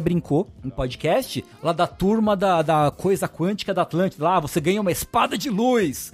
Uou! né? Incrível. E tem é, seitas que a gente conhece mais famosamente, como por exemplo, Cientologia, né? Por exemplo, ou até essas igrejas é, evangélicas, né? Que, enfim, tem um vídeo aí que circulou um tempo atrás na internet que era tipo, era um exorcismo, que aí o pastor fazia que ele tava puxando um arco e flecha de luz do anjo e ele ia atirar no demônio que tava no corpo do cara, entendeu? Então assim, tem várias, tem vários, várias explicações científicas para o que que acontece esse tipo de fenômeno, né? Que ele comenta também no livro. E é meio é meio triste assim. Eu digo que é importante você entender, porque, de novo, o Sagan explica no livro por que esse tipo de coisa acontece, quais são as possíveis explicações para esse tipo de coisa, o que levaria uma pessoa a, de repente, falsificar um testemunho de abdução de ET. Uhum. O que levaria uma pessoa a fazer isso? Tem implicações psicológicas, implicações sociais, vários tipos de implicações. A gente não pode simplesmente falar, ah, a pessoa tá mentindo porque ela é filha da puta. Não, sabe? Tem várias explicações possíveis, né? A gente vê o, o, o lance do, do, da terraplanismo, por exemplo, é muito uma é muito uma questão de pertencimento, né? Sim, de, sim, sim, de sim. sentir que você faz parte dessa, desse grupo que concorda numa coisa e se sentirem né, abraçados sim. uns pelos outros, assim, digamos. Sim, a pessoa de repente, meu, nunca teve um, uma luz na vida, tipo, uhum. nunca, nunca foi importante para ninguém na vida, ou para uhum. nada. De repente, a pessoa, meu, ela pode muito bem contar uma história que não era pra ser nada demais mas aí atraiu a atenção de um, de outro, de outro, de outro, de Ah. outro, de repente você tá na TV, e aí você não vai parar a história, você vai continuar, tá ligado? Sim, sim. E aí vai gente que vai pra pegar carona e ganhar alguma coisa junto, vai corroborar a história. Vai dar, dar o gás ali, entendeu? Pra, pra essa história Ah, ganhar propulsão. do, do QAnon, mesma coisa, né? Exatamente. Sim. E assim, eu acho que é óbvio que é tudo, né? Muita coisa é cíclica, né? Uhum. Então, tipo, como você disse, na época dele, ele escreveu esse texto e já era super atual e hoje em dia parece mais atual ainda. Uhum. Mas realmente a gente tá num, num momento, né? E, e se alguém for comparar dados aí, talvez encontre um paralelo com uma, uma crise econômica, uma crise. Todo tipo de crise, né? Que a gente tá passando atu- atualmente nos últimas, nas últimas décadas aí Sim. que leva também a uma, pelo menos no meu, é, no meu, no meu tempo de vida, uma, uma descrença, né, e uma desconfiança de instituições no geral, Sim. como eu nunca vi antes, né? Sim. Que é o que leva muito a, a, a sentir que, tipo, não, peraí, esses, as pessoas, essas pessoas estão no controle do mundo e elas estão dizendo essas coisas. Então essas coisas devem, só podem ser mentira, Uhum. né? Tipo, então eu, eu vou encontrar minha própria verdade. Tem alguma verdade que eles estão escondendo aí. É. E eu vou desvendar isso, né? Então. É tudo culpa do Arquivo X. Tudo isso. culpa do Tudo culpa do Arquivo É. X. E tudo culpa de terem cancelado o Bigman. Se tivesse Bigman até hoje. Porra, o Bickman. Pô, o Bickman devia ser o novo Carl Sagan, não Porra, o, não o Neil deGrasse, deGrasse Tyson. Sim. E aí ele fala até, ah, porque teve muitas relações entre essa- essas histórias de abdução de ET, com a, a forma com que as pessoas descreviam, né, que no começo nem era disco voador, era outra coisa, né? Essa história do disco voador veio a partir de um relato de um piloto da aeronáutica americana que disse que viu um objeto que era parecia um disco, mas na verdade nem era nada. A galera começou já meio que cooptar essa história, falou, não, era assim mesmo. Eu vi um disco e ele era desse jeito, né?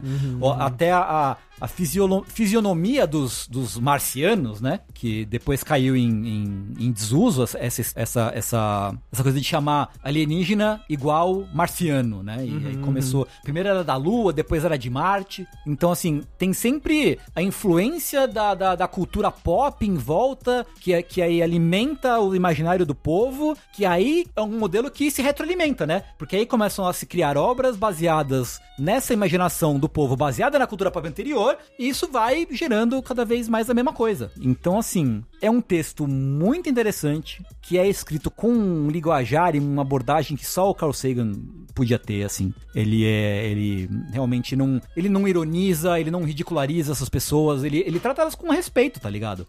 Pra falar desse assunto. É muito bom. Então eu recomendo, assim, tanto a leitura desse texto, quanto a leitura. A, a leitura não, perdão. O. assistir o Cosmos de, da, da década de 80. É, a gente foi procurar, tem dublado, Tem dublado no, no YouTube. É, né? tipo. A série inteira dublada no YouTube. É grande? Ah, são poucos episódios, mas os episódios são tipo de uma hora, assim. Ele é meio que um documentário e série. Mais do que Mas uma não foi série. uma parada que teve várias temporadas. Não, eu acho que tem uma temporada só. Triste. Tem o, tem o de- da década de 80, que é o do Carl Sagan, e tem o de 2014, que é o remake com o, o Neil deGrasse Tyson. Que acho que esse acho que teve mais de uma temporada até. Eu não Eu sei, acho daí que eu sim. não sei. Que assim, né? Neil deGrasse Tyson à parte é um programa muito bem produzido muito Ele é, interessante não, sim, também. sim, né? sim. Assim, a, a minha questão com o Neil deGrasse Tyson não é a, a, a conhecimento dele, não, longe de mim discutir o conhecimento que ele tem, mas ele é um péssimo comunicador. Hum. Pé, Pra mim, ele é um comunicador terrível. É muito prepotente pra alguém que deveria. E, é- e aí, né, tipo, essa questão aí é meio que. A gente tem visto recentemente o- o- esse tal desse movimento anti-intelectual, né? Das pessoas sentindo orgulho de ser burro. Porque ela cria uma imagem que, tipo, ah, se o intelectual, se a pessoa inteligente é um, é um panacão, tá me ridicularizando, então eu vou, eu vou vestir a camisa de ser burro mesmo, tá ligado? A pessoa toma pra si esse rancor e bora que vamos, entendeu? Então. Então, tudo de ruim no mundo é culpa do Neil deGrasse Tyson. Né? É, isso, é, Chegamos é- a essa conclusão. Resumindo, é isso que eu quero dizer. Mas assim, falando sério, é muito bom, assim, é- ainda mais um, um- uma época tão sombria quanto a gente tá vivendo hoje, de ah, cloro- cloroquinas e, e, né, e, e terraplanismos e coisa toda. É bom saber que pelo menos um dia alguém teve a manha de tentar tirar o conhecimento da academia pau no cu, que é pau no cu mesmo. A academia é um ambiente extremamente pau no cu. É, e trazer de uma forma sincera e apaixonada pras pessoas. Quem sabe alguém não, não se inspire a fazer o mesmo tipo de coisa assim, Uhum. né? Quem sabe? É, a gente tem, né, tem que saber onde procurar também, mas tem comunicadores muito bons. Tem, é, é, t- tanto, né, no meio mais profissional, digamos assim, Uhum. quanto no, no YouTube, né? Acho que é óbvio que. é, acho que tá- até pela, pela natureza da, de, de como a- as coisas são produzidas hoje, uma, uma pessoa tão grande, né? Quanto o, o Neil deGrasse, o- quanto o Carl Sagan, Uhum. talvez seja difícil de imaginar que surja novamente, né? Uma, uma pessoa que seja. Essa uma pessoa vai comunicar dessa Sim. forma tão, tão grandiosa como, como ele fez na época dele. Mas é, mas é triste que não tenha realmente um,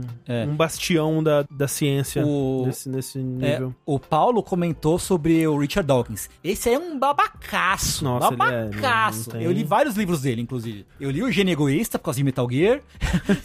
Ué, né? O, o gamer tem que. Certo, né, tá certo. Provocou. O Kojima fez uma pessoa ler um livro, pelo menos. tá bom já. Será né? que o Kojima leu o livro? Eu acho que não.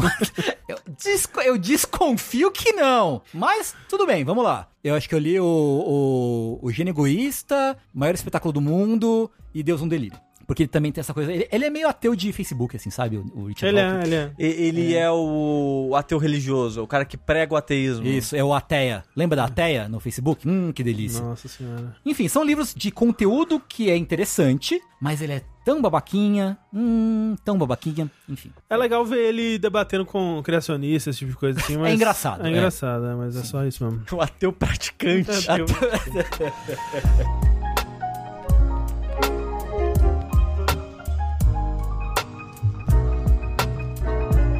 Por falar em fantasmas, é, mo- assombrações, né? E outras coisas do tipo, eu vou trazer aqui uma série que eu também não terminei de assistir, porque são 10 episódios de uma hora cada, que eu tô assistindo com a Clarice, que é Clube da Meia-Noite, que é o- o- a nova série do, do Mike Flanagan, que, pra quem não reconhece o nome, foi quem dirigiu, produziu, escreveu, né? Uma das minhas séries favoritas dos últimos anos, assim. Talvez A Missa da Meia-Noite, né? É, que foi a última série que, que ele produziu, que a gente comentou aqui no, no Fora da Caixa, seja... É das minhas coisas favoritas que eu já vi na vida, assim. É muito bom, eu gosto demais mesmo. É, Residência Rio, que é ótimo. Residência Rio, ótimo. Mansão Bly também. E esse é o novo projeto dele. Embora eu acredite que ele. Eu tinha que ter pesquisado isso antes, mas me dá a impressão, pelo vendo os créditos assim, que ele não tá tão envolvido, principalmente na parte de roteiro nessa, quanto ele tava nas outras. Porque eu sei que a Missa da Meia-Noite é- era meio que o projeto da vida dele, né? Ele, Sim, há décadas ele queria fazer. é, inclusive ele tava plantando coisas sobre isso no- nas outras séries e tudo mais. Esse eu não sei, eu não sei se. qual que é o, envolvimento dele direto mesmo, mas me parece ser um pouco menos. Mas o que que é? O Clube da Meia-Noite, né? Que não é a Missa da Meia-Noite. A gente vê, a gente acompanha essa menina é, Ilonka, né? Que é uma, uma jovem que descobre que tem um câncer, câncer de, de tireoide. E aí a gente acompanha no primeiro episódio, no começo do primeiro episódio, um, um tempo dela tentando tratamentos tradicionais, né? Quimioterapia no, no hospital, aquela coisa toda. Fica um ano praticamente fazendo tratamento, internada, aquela coisa toda. E descobre que ela está em, em- em estágio terminal, né? A doença vai, vai ceifá-la em pouco mais de um ano aí, é o que ela, os médicos dão de previsão pra ela. E aí ela, né, pesquisando, se depara com o caso de uma de uma moça que nos anos 60, ela estava internada num que eles chamam de hospice, né, que não seria exatamente hospício, mas É é, um asilo. É um hospital meio, É. né, você fica meio que isolado nesse É, hospital assim, né? sim. E hum, descobre que essa moça, ela se curou. Ela se curou de uma forma meio é, misteriosa, né? Que ninguém é, sabe exatamente o, o que rolou. E ela descobre sobre esse, esse casa de, de- de internação aí, que é o, é o Bright Cliff. E ela descobre que é um lugar onde jovens, principalmente, ficam, é, acho que especificamente jovens, vão pra ter os, os momentos finais de suas doenças terminais, digamos assim. Elas estão. É, é um hospital que não tem o objetivo de tentar encontrar uma cura, de tentar é, resolver o problema dessas pessoas, mas pra dar é, para elas conforto, né, dignidade no final, um pouco de socialização ali também. E ela pede pro padrasto dela internar ela nesse hospital e ela é, começa, né, isso já no, no primeiro episódio, a conhecer, né, o, o lugar. E aí esse lugar é, é onde vão acontecer os, os mistérios, né, da, da série. Por quê? Ela se enturma com os jovens, né? Cada um lá com um- uma, uma doença muito triste. Começa a descobrir que já esse, esse hospital já foi sede de uma, de uma seita, que tem um passado misterioso. Ela começa a ver coisas estranhas e, e misteriosas explorando, né? O lugar. E também já no primeiro episódio ela é introduzida ao tal Clube da Meia-Noite, que é todas as noites, ou de tempos em tempos, não sei, não lembro agora. Mas esses jovens, esse grupo de jovens, eles se reúnem na biblioteca. Eles saem de madrugada dos dormitórios e se reúnem na biblioteca pra hum, contar uma história. Eles falam que eles vão criar um fantasma, né? Eles vão contar uma história de terror pros outros, né? E eles vão, né, beber vinho e conversar, socializar e tudo mais. E essa é uma tradição que eles não sabem com quem que começou exatamente. É um lugar onde as pessoas vêm e vão, né? Então tá sempre renovando os pacientes, as pessoas que ficam nessa, nesse, nesse hospital. Então, a pessoa mais antiga lá, quando ela entrou ali, já, já existia esse clube, já existia essa, é, essa, Tradição. esse- essa tradição, né? E vem de muito mais antigamente que, que eles, né? E eles têm, né, todo um rituais, né? Uma coisas que eles dizem e tal. E o objetivo do clube é meio que a gente vai fazer uma promessa entre a gente aqui que quando a gente morrer, se houver alguma coisa do outro lado, a gente vai fazer de tudo pra contactar as outras pessoas do clube. E até hoje não aconteceu, né? Eles não conseguiram fazer isso. E aí começa a, a relação da Ilonka com as pessoas desse, desse clube, que dá uma vibe bem de. É Clube dos Cinco, né? Se- Seriados mais, mais adolescentes, assim, onde muito do, do que vai te puxar pra história é a relação desses personagens e um pouco da perspectiva diferente que eles têm de acordo com o que eles estão passando, né? E a Ilonka, ela é uma, uma menina que ela ainda tem muita esperança, né? Ela foi pra esse lugar porque ela tinha esperança de descobrir como que a tal moça se curou nos anos 60, né? E isso vai entrar em choque com basicamente todas as outras pessoas que já estão aceitando que aquilo ali é, é o destino deles, né? Então eles vão ter muitas conversas sobre esses pontos de vista e sobre como que foi pra eles aceitar e como que essa esperança delas afeta eles, mas de um jeito não necessariamente saudável, né? Porque tá trazendo uma esperança que eles têm certeza que vai ser derrubada depois de uma forma muito do- dolorosa quando não se conseguir encontrar uma solução. E vai, vai se dando dessa forma, assim. É um- ele tem uma, uma certa estrutura que eu não, não sei se eu gosto muito.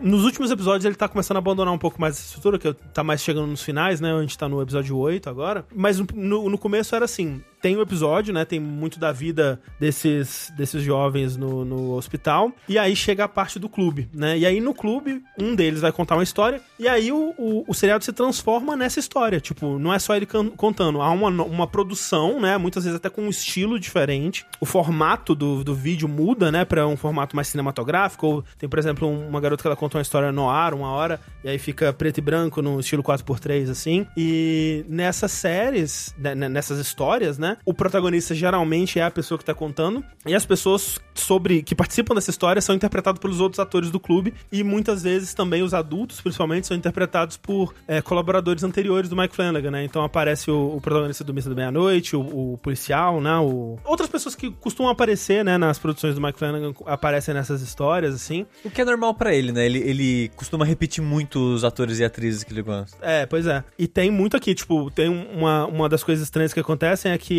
a Ilonka ela vai é, explorar a floresta em volta, né? E ela descobre uma, uma moça que acredita no poder, nos poderes curativos da natureza ali em volta desse lugar. Acho que esse lugar é de, de alguma forma especial mesmo. E é a religiosa muito louca do Miss da Meia-Noite. Ela também é uma atriz incrível, assim, interpretando um personagem bem misterioso, bem intrigante. E sobre isso das histórias que eles contam, eu não gosto tanto, assim, porque é um pedaço do episódio que tira bastante, né? Que toma, às vezes, uns 15, 20 minutos do episódio, essas, essas histórias. E elas não são histórias muito boas, porque, tipo, é, é realmente uma história que um adolescente contaria, né? O fato delas não serem muito boas é, é, às vezes, até o ponto da, de, de mostrar como que essas pessoas pensam, né? Porque o, o objetivo narrativo dessas histórias é que, assim, de, de uma certa forma, é- são histórias que estão falando sobre como aquele personagem enxerga o que tá acontecendo naquele momento na história, como que ele enxerga a morte, como que ele enxerga a doença, como que ele enxerga os desafios que ele passou na vida, né? E aí é, tá contando uma história sobre, sobre isso e a história é, às vezes até interrompida pros, pras pessoas fazerem comentários, assim, e, e rir de alguma coisa tosca que acontece. Tudo mais. Então, por exemplo, tem uma menina que ela é religiosa, que ela tá contando um- uma história, né? Ela é, ela é toda, tipo, religiosa certinha, assim, que o grande plot twist que a moça estava escondendo é que ela tinha herpes bucal.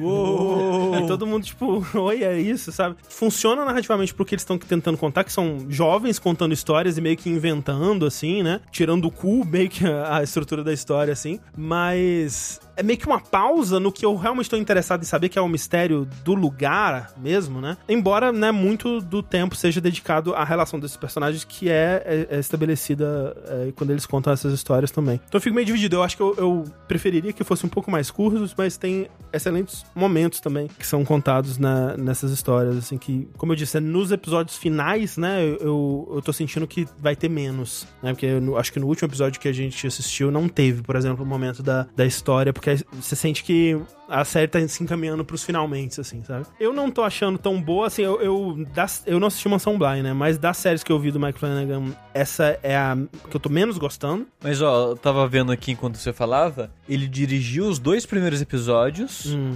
tá como produtor showrunner da série e ele escreveu todos os episódios com outra pessoa. Ah, tá. Todo episódio é alguém e ele. Entendi, entendi. Tipo, Ok, vai, vai- ok. essa segunda pessoa vai mudando de acordo com os episódios, mas é ele com alguém. Ok, mas aí então- fica aquilo, o nome dele tá ali porque ele deu aquela olhadinha ou porque ele realmente Não, escreveu Eu, acho que se ele é a pessoa? constante, deve ser uma, né, mais dele do que dessas outras pessoas. Não sei. É.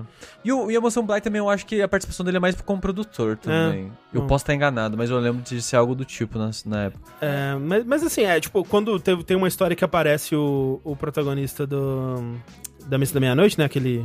Ryan, não lembro o nome dele. É, o protagonista, né? O, o jovem lá, né, o, o, o jovem drogado. Não tão jovem assim, não tá, É, ele tem uns 30 e poucos, sei lá. É E- jovem sim. É jovem ainda. E me deu até um pouco de tristeza, lembrando, nossa, como é bom, né? Porra, Miss da Meia-Noite é maravilhoso, cara. Puta que pariu. Exceto os dois últimos episódios. Eu gosto né? muito do final. O final fecha com chave de ouro pra mim. Achei incrível. O, a Agnes, ela terminou de assistir, acho que ontem, o, o Clube da Meia-Noite.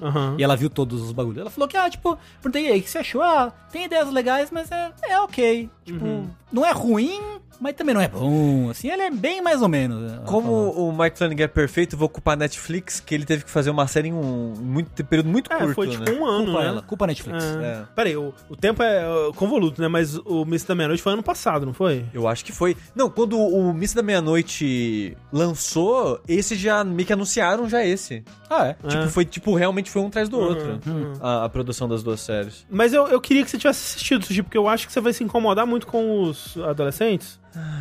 Eu, que- eu quero ver porque eu gosto de tudo que, que eu vi dele, mas, porra.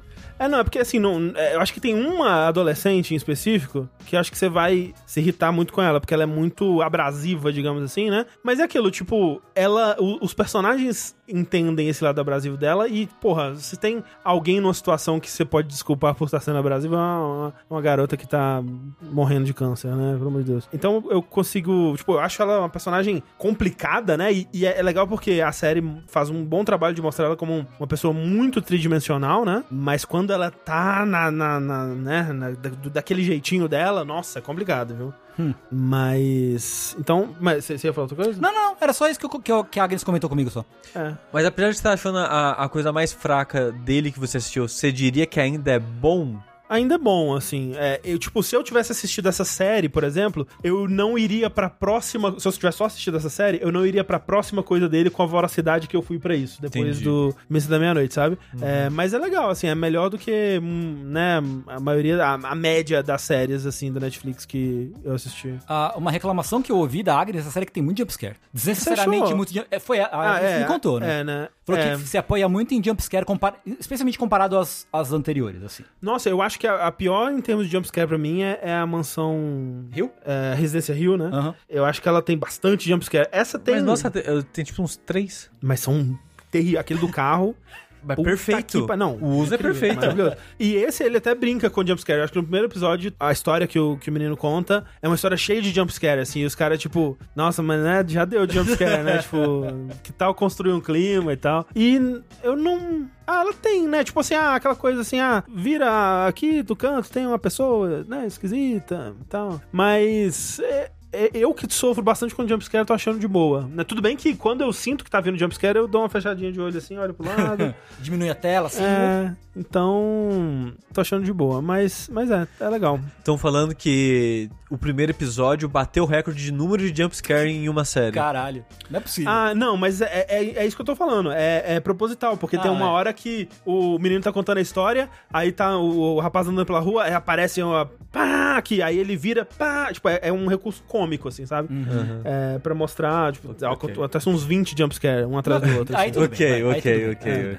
Mas é, então. É, Residência da Meia-Noite, como é que é? Isso, é isso aí. Isso, Clube da Meia-Noite. Clube da Meia-Noite. Clube da Meia-Noite é legal, recomendo, mas não é a melhor coisa do Mike Flanagan. Ainda vou assistir as próximas coisas que ele fizer. Assiste porque o filme dele lá da Gar Garrett's Gaming. É, eu não Garrett vi- Gaming. Eu não vi nem o Mansão Bly, eu quero dar uma chance. Porque eu lembro que na época vocês falaram que não acharam tão legal. É que eu só vi o fiquei- primeiro episódio dele. O Rafa, É. que- o Rafa gostou muito, mas na época a recepção geral foi meio morna no Bly. É.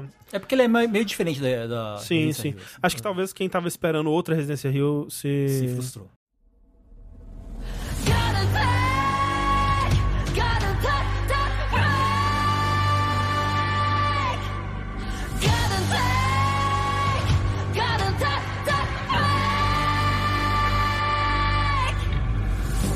E chegou a hora. É aquela hora? Chegou a hora do último bloco do Fora da Caixa, que é o bloco One Piece. Mas agora acho que eu passei o Tengu. Verdade. Ih, fudeu. Tengu. O- Os spoilados serão os spoiladores. É. Você tá onde no Whole Cake? Eu- É, eu não lembro Ele qual não lembra. Você não lembra Não. do que tava acontecendo? Não. Eles chegaram, Sim. Eu tava. eu eles ta- estavam na floresta. é, tipo, tava rolando. Eles estavam indo, chegando pra buscar o Sandy. Pera, um- isso pode ser muita coisa. Pera, eles já estavam na, na, na, na ilha de, de doce? aquela- Sim. Ah, ok, ok. Sim. Eles encontraram a ilha de chocolate. Você tá pedindo demais de mim. Da Ah, então você tá no memória. comecinho. Você É. deve estar muito no comecinho, É, então. Eu vou no banheiro, Ok, Aham. fazer um xixi. ok, E depois eu volto pra dar tchau. ok. Um longo xixi. Um, um longo xixi. Farei um longo xixi. Vou botar meu fone de ouvido, que tá aqui. E até, até daqui a pouco. Eu Xixinheta. não terminei Whole Cake. Eu tô, como sempre, de novo. Estou assistindo pelo One Piece, que é uma edição feita por fãs do anime, deixando o anime mais próximo do que é o mangá, às vezes mexendo até no pace do mangá pra deixar um pouco mais rápido e dinâmico as coisas. Então, muitas das críticas que a maioria das pessoas teriam, eu não vou ter, porque o ritmo não tá zoado, na É, maioria das vezes. É verdade, assisti. É, da última vez que você comentou, você não tinha terminado nem Zou ainda. O que, que você achou do, do finalzinho ali? Porra! Legal, né? Eu devia ter gravado o episódio dois dias depois, um dia depois. É. Porque o twist foi, tipo, na próxima vez que eu sentei pra assistir, eu, eu vi o twist. E é legal porque quando eu, eu li, né, essa parte, foi a primeira vez que eu senti, caralho, ele realmente vai terminar essa história. Tipo, é um, é um momento que, olha, ele tá colocando as peças pra ir pro final dessa história. né? Sim. Não, tem isso do, do, do, dos poneglypho vermelho lá. Aham. Mas o que eu tô falando que é foda é a revelação de que, sim, o ninja tava lá e os caras estavam mentindo. E os caras aguentaram a tortura. E to, todo esse momento de revelação, assim. E o pessoal ficando em choque. Tipo, como assim vocês destruíram tudo pra proteger ninja escroto? É, o Raizo, é. É, é um momento de revelação, assim, muito foda. É muito né? bom. Do- dos personagens, da história. E realmente avança um bocado. Tipo, Zou é aqueles últimos episódios. Uhum, Tipo, o, o começo é meio que tá preparando pra jogar o resto na sua cara. sim, sim. Quando, quando for revelar. Mas Whole Cake, eu não terminei. A parte que eu tô, o Luffy tá no mundo dos espelhos enfrentando o cara de Moti, Uhum. que é meio que o Luffy 2. O pessoal no barco tá com a mama andando na lesma de doce. Beleza, ok. E é isso. É isso que tá acontecendo. É isso que tá acontecendo. Aí o pessoal tá cozinhando lá na Ilha de Chocolate, né? O Sandy com, a, com, com as duas irmãs lá. Tá, ah, eles estão fazendo. Começaram a fazer o bolo já. o bolo pra ela. É. É, é que. É, é. Eu não sei o quanto que falta. Você sabe quantos episódios que faltam pra acabar? Uns 15, talvez. É. Porque são 40 e poucos episódios e eu devo estar no 30. por aí. Porque o, como a gente tava, como a gente falou da, da outra vez, eu não lembro em qual oportunidade, acho que foi- não foi nem no Fora da Caixa, que a gente tava conversando um pouco sobre Whole Cake em geral, é que tem, apesar de eu gostar demais de Whole Cake, e talvez, é, eu acho que é a minha, meu arco favorito pós-time skip, assim, ele tem muitos problemas parecidos com o Dress Rosa pra mim, que é, o Oda, ele, às vezes, dá a impressão de que ele não sabe ritmar as coisas, não sabe dar ritmo, não sabe dar... Tipo, me parece a pessoa que, sei lá, tu vai escrever o, né, vai seguir ali a, a jornada do herói. Aí o, né, o herói, ele sai, sai de casa, ele nega a chamado. nega o chamado. Aí, em vez dele seguir pro próximo passo, aceita o chamado, aí ele, não, peraí, deixa eu negar o, cham negar o chamado de novo. Aí, ah, peraí, agora é a hora que ele, que ele aceita o chamado. Não, não, peraí, vamos negar o chamado de novo. Ah, peraí, aí você vai fazer ele negar o chamado mais 47 vezes, é isso mesmo? Tipo, parece que ele não, ele, ele tem dificuldade em, em terminar as coisas, em, tipo, aceitar que as coisas estão se encaminhando, tipo, tudo, tudo leva a crer que tá encaminhando pro... É o, a música eletrônica que vai dropar, vai, vai vir, vai vir o drop, vai vir o drop, vai vir o drop.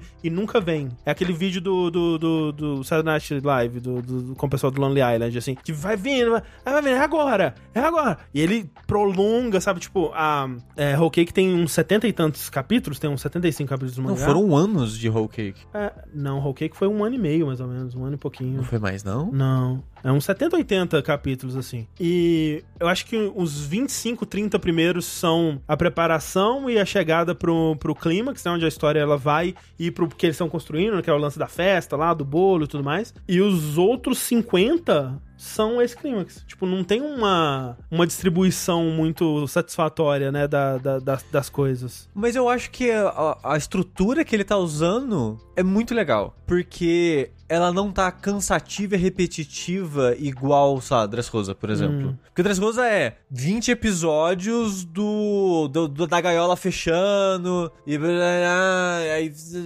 aí muito, não acontece nada e é muita gente, muita coisa e nada ao mesmo tempo. E Whole Cake eu não tô sentindo isso. Na festa, eu acho que seria até anticlimático se acabasse na festa. Ah, não, eu também acho. é. E o que ele fez, Mas, mas peraí, rapidinho. O- o- no, no ponto que você tá, eu- o Luffy meio que começou a lutar com esses caras, ele deu uma pequena luta assim que ele apanhou do cara. tá, e a, a Big Mom começou a perseguir eles. É. Tá, então talvez a gente deveria ter. É, de- Quando acabar, eu vou voltar. Sim, sim, sim. sim. A gente, a gente fala lá. É. Porque eu falei com você em off, ou foi, sei lá, quando a gente, saideira, quando a gente tava jogando alguma coisa, da festa. Uhum. Que eu falei, putz, o, o ritmo tava legal até a festa. A festa deu uma, deu uma engasgadinha, assim. Que eu achei que ficou aquela parada tipo o Marineford. Hum. De é muita gente e é muita coisa acontecendo. E não, a gente tem 5 segundos pra atacar a Big Mama, porque nesses 3 segundos. E é tipo 5 episódios. Tipo, eu entendo. Porque ele quer mostrar o que tá acontecendo com, Com todo todo, mundo. mundo, Uhum, nesses 5 segundos, entre aspas. Então acaba sendo muitos segundos, porque é muita gente reagindo aos 5 segundos. Uhum, e vai picotando, né? Em teoria é tudo simultâneo, só que você tá vendo separado pra você ver tudo, né? Só que fica um ritmo muito estranho, não fica muito legal. Uhum. E fica muito enrolada, é porque a pessoa fala, e a outra pessoa fala, e corta pro outro. E parece É que nada núcleo, é. acontece. Sim, sim. E, tipo, a família dela já falou: ah, ela tem 70 milhões de filhos, mas quase não mostra nenhum. Na festa tá todo mundo. Aí quando explode, aí todo mundo vai reagir, reagir, aí é. todo mundo vai falar, aí vai apresentar a pessoa no meio do. Então ele meio que pegou um momento que era pra ser um momento de clímax enrolou ele. Sim. Estendeu demais. Estendeu demais, exato. Aí, nessa parte, eu achei que ficou meio zoado. Quando deu tudo errado e teve que fugir, aí começou a ficar legal. Porque, apesar de já ter acontecido isso com o Luffy, dele apanhar umas duas outras vezes, umas três outras vezes, eu acho que em nenhum momento do One Piece, fora no time skip, eu senti que deu ruim. Se eu tivesse lendo o mangá na época, sem saber que tem mais arcos, que tem mais coisas, que os personagens estão lá, eu ia achar, acho que alguém pode morrer aqui de novo Uhum. eu acho que pode dar um ruim muito grande aqui, porque a situação tá totalmente fora do controle. E é legal isso, tipo, é, nesse arco, em vários, em vários aspectos, ele vai contra a própria fórmula de One Piece e contra, tipo, o que você esperaria desse tipo de história, né? Tipo, ok, a gente vai planejar, vai fazer isso, de acordo com a fórmula de One Piece, você já começa a ver se, ah, ok, essa, essa pessoa provavelmente vai lutar contra essa outra pessoa, isso aqui provavelmente vai acontecer assim, isso aqui vai acontecer assado, e quase nada sai do jeito que você espera, né? Sim. E tipo, falaram no chat, ah, eu achei muito louco a bomba voltar logo agora. Eu já não aguentava mais eles citarem a bomba. É, ela tava bem, bem plantada, Porque né? É. o Oda não queria que você esquecesse. É. Eu acho que seria legal até se esquecesse, mas Sim. o Oda não queria. Pelo menos no anime, não queria. Porque em todos os arcos, em algum momento, citava a porra da bomba e falava da bomba. Em Whole Cake, nossa, todo episódio era bomba. Todo episódio era bomba, bomba. E eu já tava, tá, tá o que, que você vai fazer com essa bomba? Você não para de falar da porra dessa bomba. Que, que tem que ser um negócio muito importante. Aí tomba o bolo. É tipo, ajuda eles fugirem, mas eu esperava mais, sabe? Uhum. Ele constrói essa bomba uns três arcos pra, tipo, ah, eles conseguiram fugir porque a bomba explodiu. É tipo, ah, ok. Eu achei que ia ser algo mais marcante, sabe? Não sei. É, sim, foi a primeira escola da Big Mom, o lance da bomba, né? Que o, Sim. que o Luffy rouba as paradas dela lá. Não, não, o Luffy É. manda pra ela os tesouros. Isso, isso. Ele é, come os doces, o pessoal Isso, come, o os doce. doces, isso, é. Aí ele pega todos os tesouros da Ilha dos Tritões, que ele ganhou de presente por ter salvado eles, e fala: Ah, então toma tudo que essa porra pra você. É, Pra você me deixar aqui em paz. Isso. Aí nisso tava esse tesouro lendário da família dos tritões, que os caras colocaram uma bomba lá, que acharam que os ladrões iam roubar o tesouro e blá, blá, blá. Mas, esse sentimento de fudeu, é porque o foda que, que não falei, como eu já sei que em algum, de alguma forma eles vão sair vivos, eu nem sei se eles derrotam ela, pra ser sincero. Mas eu sei que eles vão sair daí. Hum. E eles vão pra outro lugar. Porque o que eles queriam fazer, eles já fizeram. Eles salvaram o Sanji e pegaram o, o texto do Poneglyph. Sim, e eu acho que o, o que é legal nesse sentido é que, realmente, nesse momento, é difícil imaginar uma maneira satisfatória deles derrotarem ela, porque não parece que dá pra derrotar, né? É, assim, já tô preparado pra me decepcionar com Aham. uma vitória meio boba. Aham. Vamos ver o que vai acontecer, porque quando o Luffy chega em Whole Cake, a primeira luta que tem, eu até achei cedo pra ter uma luta, foi com o cara do biscoito lá. Cracker, aham, aham. E lá eu já fiquei, sério? Ah, Porque legal. o Luffy apanhou mais pra ele do que pro pro do Flamengo. Aham. Não faz sentido pra mim, sabe? Dado o universo, a situação desse mundo, não fez,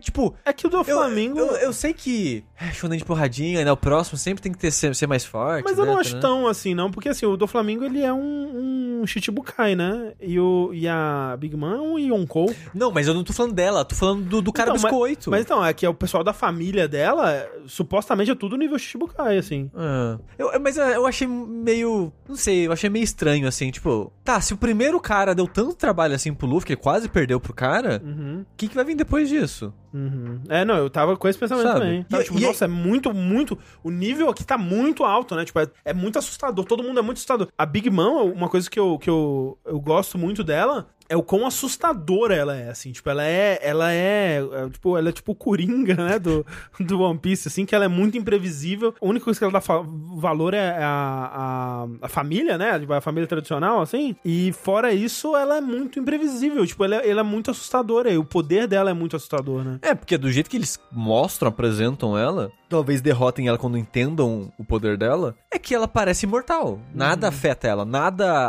faz nada com ela. Tem até o plano do cara é que, tipo, ela nunca foi machucada na vida, exceto em um momento que algo traumatizante aconteceu com ela, que ela caiu de joelho e o joelho dela ralou. É.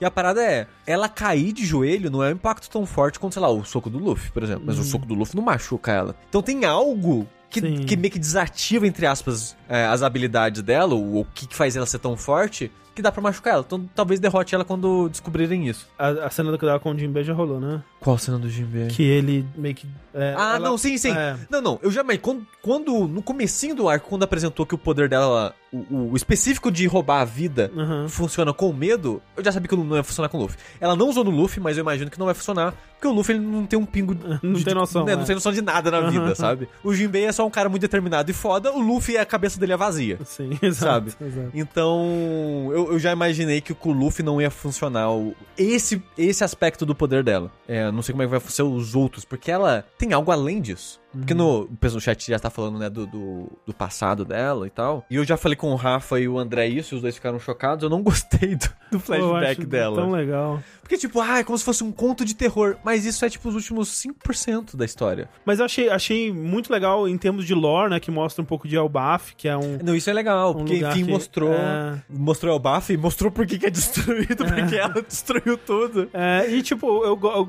eu gosto da dessa coisa meio misteriosa sobre ela, assim, tipo, ela é assustadora quase que sem querer, assim, sabe? Tipo, que nem você falou, você, você ficou incomodado de tentarem humanizar ela, assim, e eu acho que, que não é, pelo menos pra mim, né, ou pelo menos no mangá, não, não foi a sensação que passou, é tipo, ela é assustadora, ela é esse monstro, tipo, sem querer, mas ela ainda é um monstro. Ela, tipo, é muito. E talvez por conta disso ela é mais assustadora ainda. Sabe o problema? Hum. Ela é só uma criança mimada e birrenta. Sim. Não suporto. É, justo. Ela, ela fala, eu quero bater na cara dela. Mas eu assim, quero dar uma rasteira e jogar lá longe. eu- parte do que eu gosto tanto dela enquanto vilã é que ela é extremamente detestável. E assim, com a voz mais ainda, né? Que ela gritando, meu Deus. É aquela coisa. É, E- e é tipo, fala? O final que ela come o pessoal é legal? É legal, eu dei muita risada. Mas é, É. we- wedding o que que ela fica gritando. É.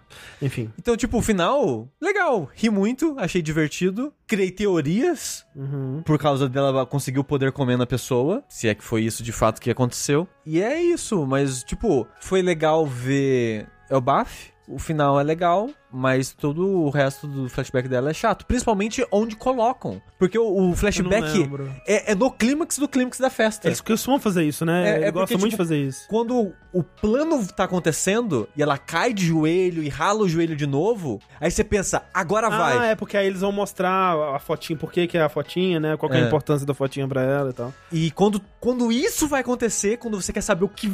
a conclusão, os três episódios de flashback. Sim, sim. Aí já, já ficou com uma vontade. Eu até falei pro André, tipo, esse, esse pedaço tava tão bom que eu e a Thalissa, a gente tava vendo vários episódios seguidos, era uma hora da manhã, de dia de semana, a Thalissa ia acordar seis, sete horas da manhã no dia seguinte pra ir trabalhar, e ela falou, não, vamos ver mais um. Eu falei, não, uma hora, uma hora da manhã, você tem certeza? Você vai conseguir acordar amanhã? Ela, não, não, não, vamos, vamos só ver o que vai acontecer. O primeiro e segundo episódio de flashback, ela, não, beleza, amanhã a gente vê. é, é tipo isso, sabe? Dá, dá aquela murchada, assim, tipo... Sim, sim. E eu sei que é proposital pra, tipo, haha, vou brincar com a expectativa, mas pra mim só, tipo, porra, sério, vou ter que ver uma hora de flashback agora pra voltar pra história. E quando volta tudo errado, aí começa a enrolação. Então, tipo, esse pedaço foi o pior pedaço do, do arco, até agora, pra mim. Mas depois que o, que o bolo cai e o pessoal dispersa, é, voltou a ficar legal. A qualidade do anime, eu, eu- é muito engraçado, que eu ouço as pessoas falando que, ah, depois time skip só piora, só piora. O One Piece não parece tão ruim, sabe? É, o, o, o, que, o pouco que eu vi do começo de Whole Cake eu achei bem ruim no anime. Tipo, a questão de, de, de, de cores, animação e tudo mais. Mas tá, tá pra melhorar. Em breve vai ter uma melhorada boa. Então, É, se eu- você já tá achando que tá é, que o tá ano melhor, ouvi dizer que tem umas lutas bem bonitas, né? Sim, não. É, é, não tô falando que tá incrível, mas é que as pessoas falam tão mal. E assim, tem tipo cinco cenas animadas no episódio. O resto é coisa estática. Sim. Eu sei, eu entendo. É. Mas eu não sei, eu achei que. Por algum, por algum motivo eu achei que ia ser pior. Eu achei que tem aqueles personagens feios igual o Persona 4, sabe? O anime do Persona 4. Pior que eu acho que é um pouco assim. Nossa, eu não, eu não acho, pelo menos não as, as cenas que o pessoal Aham. fica postando, né? Sim, sim. Mas tem, tem umas cenas muito icônicas ainda, eu acho que. É que que eles vi- replicam os frames do, do Aham. mangá e tem umas cenas que ficam, ficam legais. É que eu realmente vi muito pouco do, do Whole Cake animado. Foi a, a- o arco, né? Da, daí pra. Até, acho que eu vi até mais é, o ano é, animado do que Whole Cake. E, tipo, tem tão pouca animação que às vezes eu até fico, tipo, ó, brincando com a Thalissa, ó, 5 segundos, ninguém mexeu, hein? Dá, ó, 30 segundos, ninguém mexeu ainda. É só, tipo, cena cortando, mas ninguém mexe, nada mexe, só aham. cena- a cena só corta. Sim. E fica, tipo, um minuto, dois minutos e ninguém mexe, não tem animação. É impressionante como eles conseguem fazer uma história inteira assim de anime, não sem, sem animação. Mas uma coisa que eu tô gostando do, do Oda e me faz querer ler o mangá é que ele mudou um pouco o estilo, me parece pelo anime pelo menos, de fazer a expressão dos personagens, Hum. Que parece estar mais caricato agora. Porque, pelo menos o anime tem muito mais face exagerada, de olho pulando pra fora, e um, um zoom meio realista, Rain Stimp, de certa forma, nos personagens. Sei. Que tipo, aquela cara que o. O Sop faz quando a menina come a pimenta e Uhum. Sim, cospe fogo sim, e, sim, sim. e o olho dele sai e a língua fica serpenteando. É direto esse tipo de expressão assim agora. E eu gosto disso. no- Vó, em um ano tem bastante disso. Não vou É. entrar em muitos detalhes, mas vai ser bons momentos aí com em um ano. Assim, Diego, eu acho que não era tanto assim, não. Pelo menos não me parece ser. E por mais que eu fique incomodado com algumas mudanças de design do time skip, eu acho que o Oda desenha melhor agora. No geral, eu acho mais bonito as É, coisas. ma- eu acho que é mais bonito, mas eu acho que o mangá, pr- principalmente, ele. Eu não sei, ele, ele, ele acaba se perdendo um pouco na densidade. Eu acho que o, o enquadramento, tipo, a quadrinização, né? A, a clareza do que tá acontecendo, acho que ela acaba sendo atrapalhada pelo, pela densidade de coisas no, no quadrinho, assim. Tipo, é muito bonito, muito bonito, mas às vezes é tanta coisa, é tanta coisa na página, tanto, tanto balão, tanta coisa, tanta. que você tenho dificuldade pra entender o que aconteceu, assim. E eu acho que ele, nesse sentido, eu gostava mais no começo, assim. Era mais clean as coisas que ele fazia. Nossa, quando eu vejo. E às vezes ele faz isso, né? De replicar artes antigas com traço atual dele. Ou desenhos que eram parte da equipe da época com a equipe toda, com traço atualizado. Eu prefiro muito mais. Não, eu acho o mais bonito. Eu Acho que ele evoluiu muito como, como artista, sim, assim. sim. E, e conforme vendo essa evolução, eu só penso, eu quero ver o que ele vai fazer depois de One Piece. Ah, não, vai aposentar. viu? Passar o resto da... Assim, acharia justo. Eu acho pior que eu acho que ele não vai, não. Ele. ele... Não. Mas assim, tira um ano, dois anos aí pra descansar, mas eu quero muito ver o que ele vai fazer Não, depois. O ano já acabou, Sushi. Mas Ah, o pessoal perguntou, tipo, ah, eu já vi o que aconteceu com o cara do picolé, eu já vi o Pedro explodindo a bomba. Uhum, É, o que é curioso, porque é a segunda vez que uma bomba, que é algo que sempre foi ignorado em One Piece todo, tipo, É canhão, é, arma, todas essas coisas, desde o começo foi meio que ignorado. Tipo, ah, as pessoas têm poderes, né? Essas coisas meio que só afetam pessoas normais, né? e Coisa do tipo. E aqui não, tipo, bomba mata, bomba explode o castelo, faz, tipo, Queria, tira, queria mata. mais disso, inclusive. Tinha que ter mais disso aí. É, de- que começasse a fazer mais É, cedo, sim, né? Sim. Não que eu ache ruim, só acho estranho É, porque estranho não era agora. assim antes. Aham, aham, sim. É, teve, sei lá, 20 anos de, de mangá aí é, pra, pra bomba começar a acontecer. Eu não acredito em morte em One Piece, então, Pedro, volta aí, porque eu, né? Será que volta? Mas eu achei legal que o cara perdeu o braço. Pelo menos isso foi, foi surpreendente. Quem que perdeu o braço? O cara do picolé, Ah, pode crer. com a bomba, Aham, ele sobreviveu, mas ele perde o braço. Sim, sim, sim, sim. Ele faz o braço de doce. Tipo, foda-se. Uhum. Qual a minha opinião sobre a Pudim? Ah, uma tsunderezinha ali, né? Tá ali, né? ela faz piadinha que ela tá apaixonada. Quer dizer, ela não faz, né? Mas é uma piadinha, ela tá apaixonada e não queria estar apaixonada e. Eu faço. Peraí, eu faço. tipo isso. Briga do Sanji com o Luffy. É, não- Ah, foi legal. Não me pega, não. Essas. é Tipo, igual com o Sop, não me pega. Essas, essas brigas nunca me pegam. Porra, a do Sop com o Luffy você não gostou? não é que eu não gosto, é tipo, ah, né? Tipo, eu achei o meio. Sop, Sop vs Luffy pra mim é, é top 10 momentos de One Piece. Nossa, já vi vídeo no, no, no YouTube, porque não sei porque eu cliquei no clickbait, que era tipo a cena que mudou One Piece. Aí era a briga, a briga do Sop com o Luffy. O cara, um vídeo de 10 horas do cara falando, falando por que que aquilo é a melhor coisa que One Piece já fez Eu- essa- e que mudou a história do anime, pra, do mangá Aí, pra se, sempre. se mudou, não sei, mas é uma cena é, que eu acho assustadoramente bem escrita pra One Piece. Assim, ela tá num nível que o One Piece raramente chega, assim. É, eu não comprei muito a briga, não. Às, às vezes. É, é que sempre nessa situação eu fico tipo, ok, eu quero fazer isso, como é que eu faço isso acontecer? Ah, tá, beleza, eu vou fazer uma situação em volta dessa cena que eu quero fazer, do, do Sandy dando um chute na cara do Luffy e arrancando o dente dele fora. É, né, nessa a situação ela é, ela é um pouco mais fabricada, digamos, eu concordo. É, então, tipo, não gosto do Sandy, então É, não é algo que eu fico, ah, nossa, o Sandy e o Luffy estão brigando. É, e tipo, eu, eu, eu sabia que o Whole Cake de alguma forma ia ser focado no Sanji, né? Mas o desenvolvimento que tem do Sanji pra mim não muda a minha visão do personagem, assim. Tipo, dá uma profundidade, assim, que é, que é ok, né? Acrescenta, mas eu preferiria muito mais ver outros personagens tendo esse tratamento do que o Sanji, eu vou te dizer. Se a família do Sanji terminar boazinha, eu vou ficar bem puto. Hum. Porque, assim, um bando de pau no cu filho da puta desgraçado tinha mais que deixar morrer mesmo. Uhum, uhum. Mas não é anime, né? O anime tem que. O vilão tem que ter uma rendição e vai virar bonzinho. e- Será que vai? Sim, eu espero que não. Mas é One Piece, então. né? Vai saber. Mas eu tô gostando da situação atual porque eu sinto um perigo. Eu sinto que eles realmente estão em perigo. Eles Uhum, estão uhum. fudidos. Eles estão. Tipo, a situação do dia que eu encaro agora é. Eles não eles não estão lá pra vencer, eles estão lá pra sobreviver. fugir, é. É. Eles estão tentando escapar da situação. Que até o, o. E o que me surpreendeu foi. O Luffy aceitou isso. Que o Luffy normalmente ele não aceita essas coisas, né? Tipo, não, eu vou, os reis dos piratas. blá, blá, Aí ele vira pra ela e fala: Amanhã eu te pego, hein? Eu vou lá, mas já volto aqui pra te pegar, hein? Sim, sim. Tipo, eu vou lá, eu ando, vou, vou descer o cacete no. Qual que é o nome do cara mesmo? O, o que o Luffy tá lutando? Não, não, em um ano, o vilão Ah, do tá, ano. o- o- Putz. Cara, Kaido. Kaido. Eu vou lá bater no Kaido e volto ela, hahaha, você nunca vai nem encostar nele. E tipo, ele, então ele tava realmente pensando, não, eu vou, eu vou lá e volto aqui. Mal sabia ele que o outro cara é pior que ela, eu acho. Mas isso eu tô curtindo, eu tô gostando bastante do arco no geral, É- é do o- ritmo, ele tá, ele tá fluindo muito mais. O, o Kurt Busch Raptor falou uma coisa que é verdade. É um dos motivos que eu gosto tanto de Impel Down, por exemplo. Que é, é uma. Também é uma situação que o, que o pessoal fala: não, gente. Vamos embora. Tipo, não vamos derrotar ninguém. A gente tem que ir embora. Vamos correr daqui. Não, é, e Pedal é um dos, dos meus arcos favoritos de, de É. One Piece. Todo esse pedaço, quando o Luffy sai da galera e foca mais nele, eu acho que melhora a história. É, então, é- esse, uma coisa que o pessoal reclama, né? É que esse arco tem muito pouco foco nos outros personagens, né? Por exemplo, acho que alguém fez uma conta que nesse momento de, de One Piece o Chopper não luta há uns 15 anos, não sei, sabe? É um número absurdo de anos que o, desde a última vez que o Chopper lutou. E eu, tipo, tá, tudo bem. Tá Sabe uma coisa que eu achei interessante? Não tem o Sanji. É. Porque, tipo, normalmente ele é o segundo da porrada da galera, né? Sim, então, tem que ter ele? Não, ele não tá aqui. Não, e na verdade, é, E- Mas assim, eu acho curioso. Eu não sei se a abertura faz. Por sinal, a pior abertura de One Piece de todas a que tá passando agora. Não, a- a- as aberturas, vou te dizer, desde o time skip, só lixo pra mim, tá? Só. Nossa, mas que tristeza.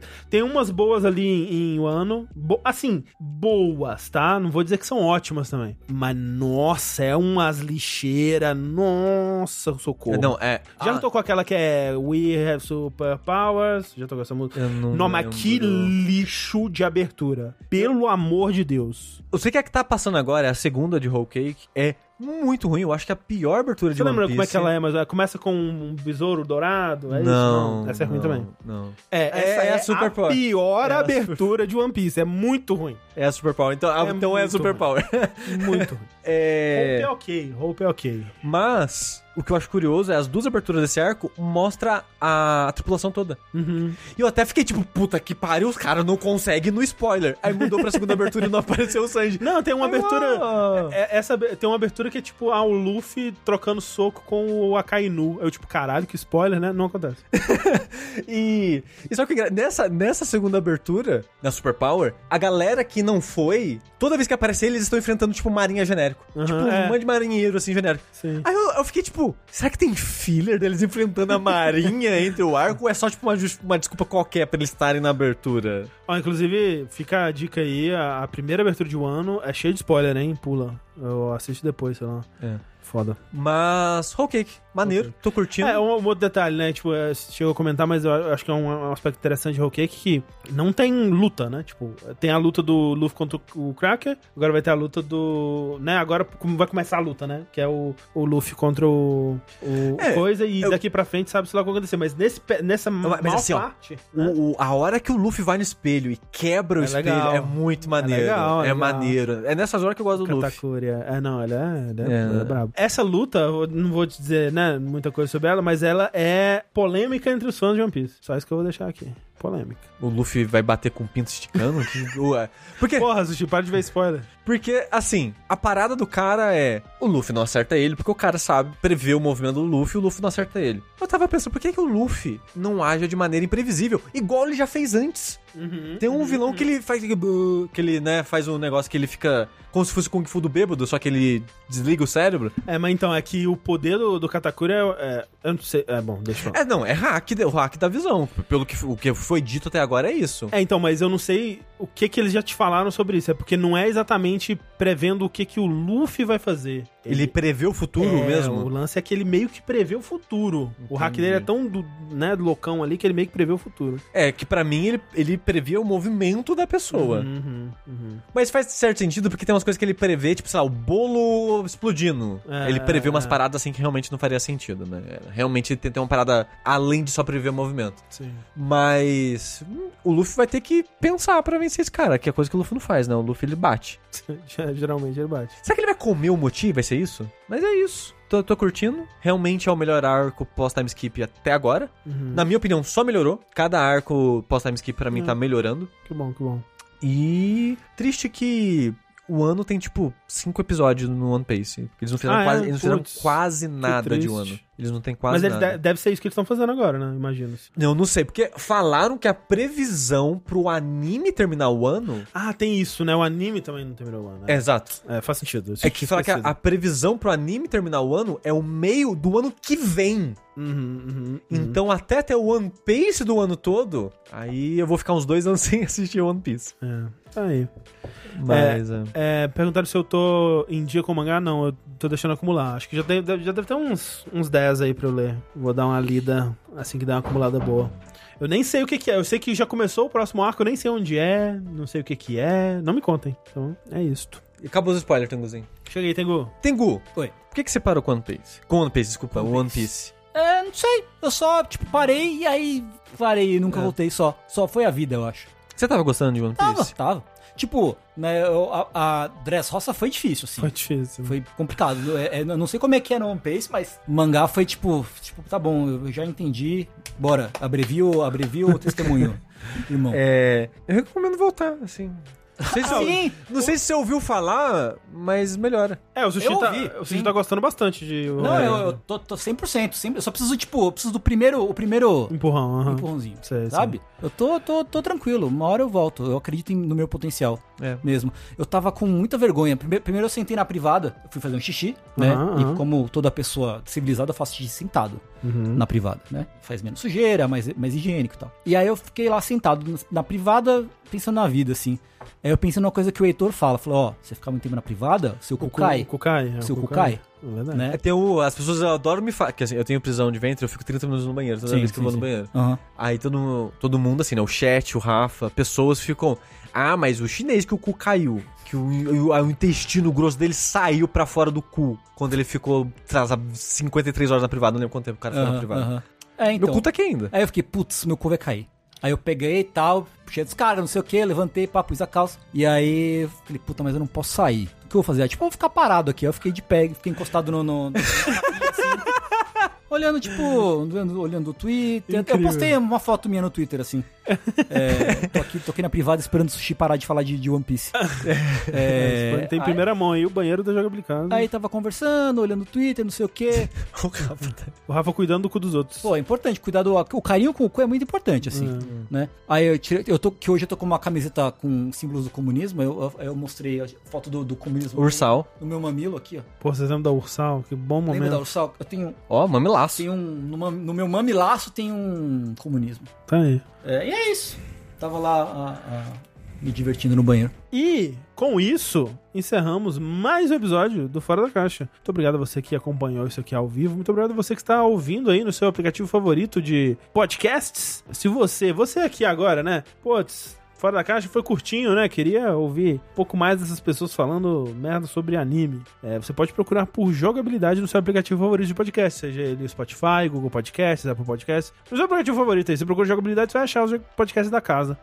Faça isso. E se você gostou do que ouviu, considere você jogar o seu dinheiro na nossa cara, literalmente. Se você encontrar um de nós na rua, você pode literalmente pegar o dinheiro e jogar na nossa cara. Exato. Que, que a gente vai fazer que nem o Dandy, vai ficar tipo, caralho, dinheiro, pô, caralho, dinheiro, mó, mó legal. Sim, a gente comeria uma bituca de cigarro se você desse seu dinheiro pra gente. Exato. Vai ser um dos desafios do jogo. Isso. a cada X dinheiros doados, a gente come uma bituca Come de uma cigarro. bituca de cigarro. Você pode fazer isso jogando dinheiro na nossa cara, você pode fazer dando sub na Twitch, você pode fazer isso pelo PicPay, pelo Patreon e pelo Padrim. Em breve, novas opções, certo? Importante é, ressaltar isso aí. Fica aí. né? E você pode também comprar uma camiseta lá de correio, de correio.com.br. Você pode comprar uma camisetinha e é, é, você dá sub na, na- aqui na, na, na, na Twitch e acima de 15 reais em outros lugares, você pode é, e deve, é obrigatório, entrar no nosso grupo maneiro do, do Discord, né? O nosso Jogability Clube do Discord, que é um lugar muito legal, muito bonito, né? Muita gente bonita, muita, muita azaração. Tem algumas pessoas feias também, né? É, Porque tem que ter o. Eu acho que não tem azaração. Não. Gente feia tem, Ah, ok. com certeza. E bonita também. Bom. Mas azaração não sei se tem. Azar tem. E sorte. E sorte, né? Mas a- o verbo azarar, de azaração, não, não, não sei se tem. Não sei. Até porque não é os, os anos 90 mais. Infelizmente. Ou felizmente, né? Nunca saberemos. E com essa observação contundente, a gente encerra mais um episódio do Fora da Caixa. Eu sou o André Campos e até a próxima. Wedding cake.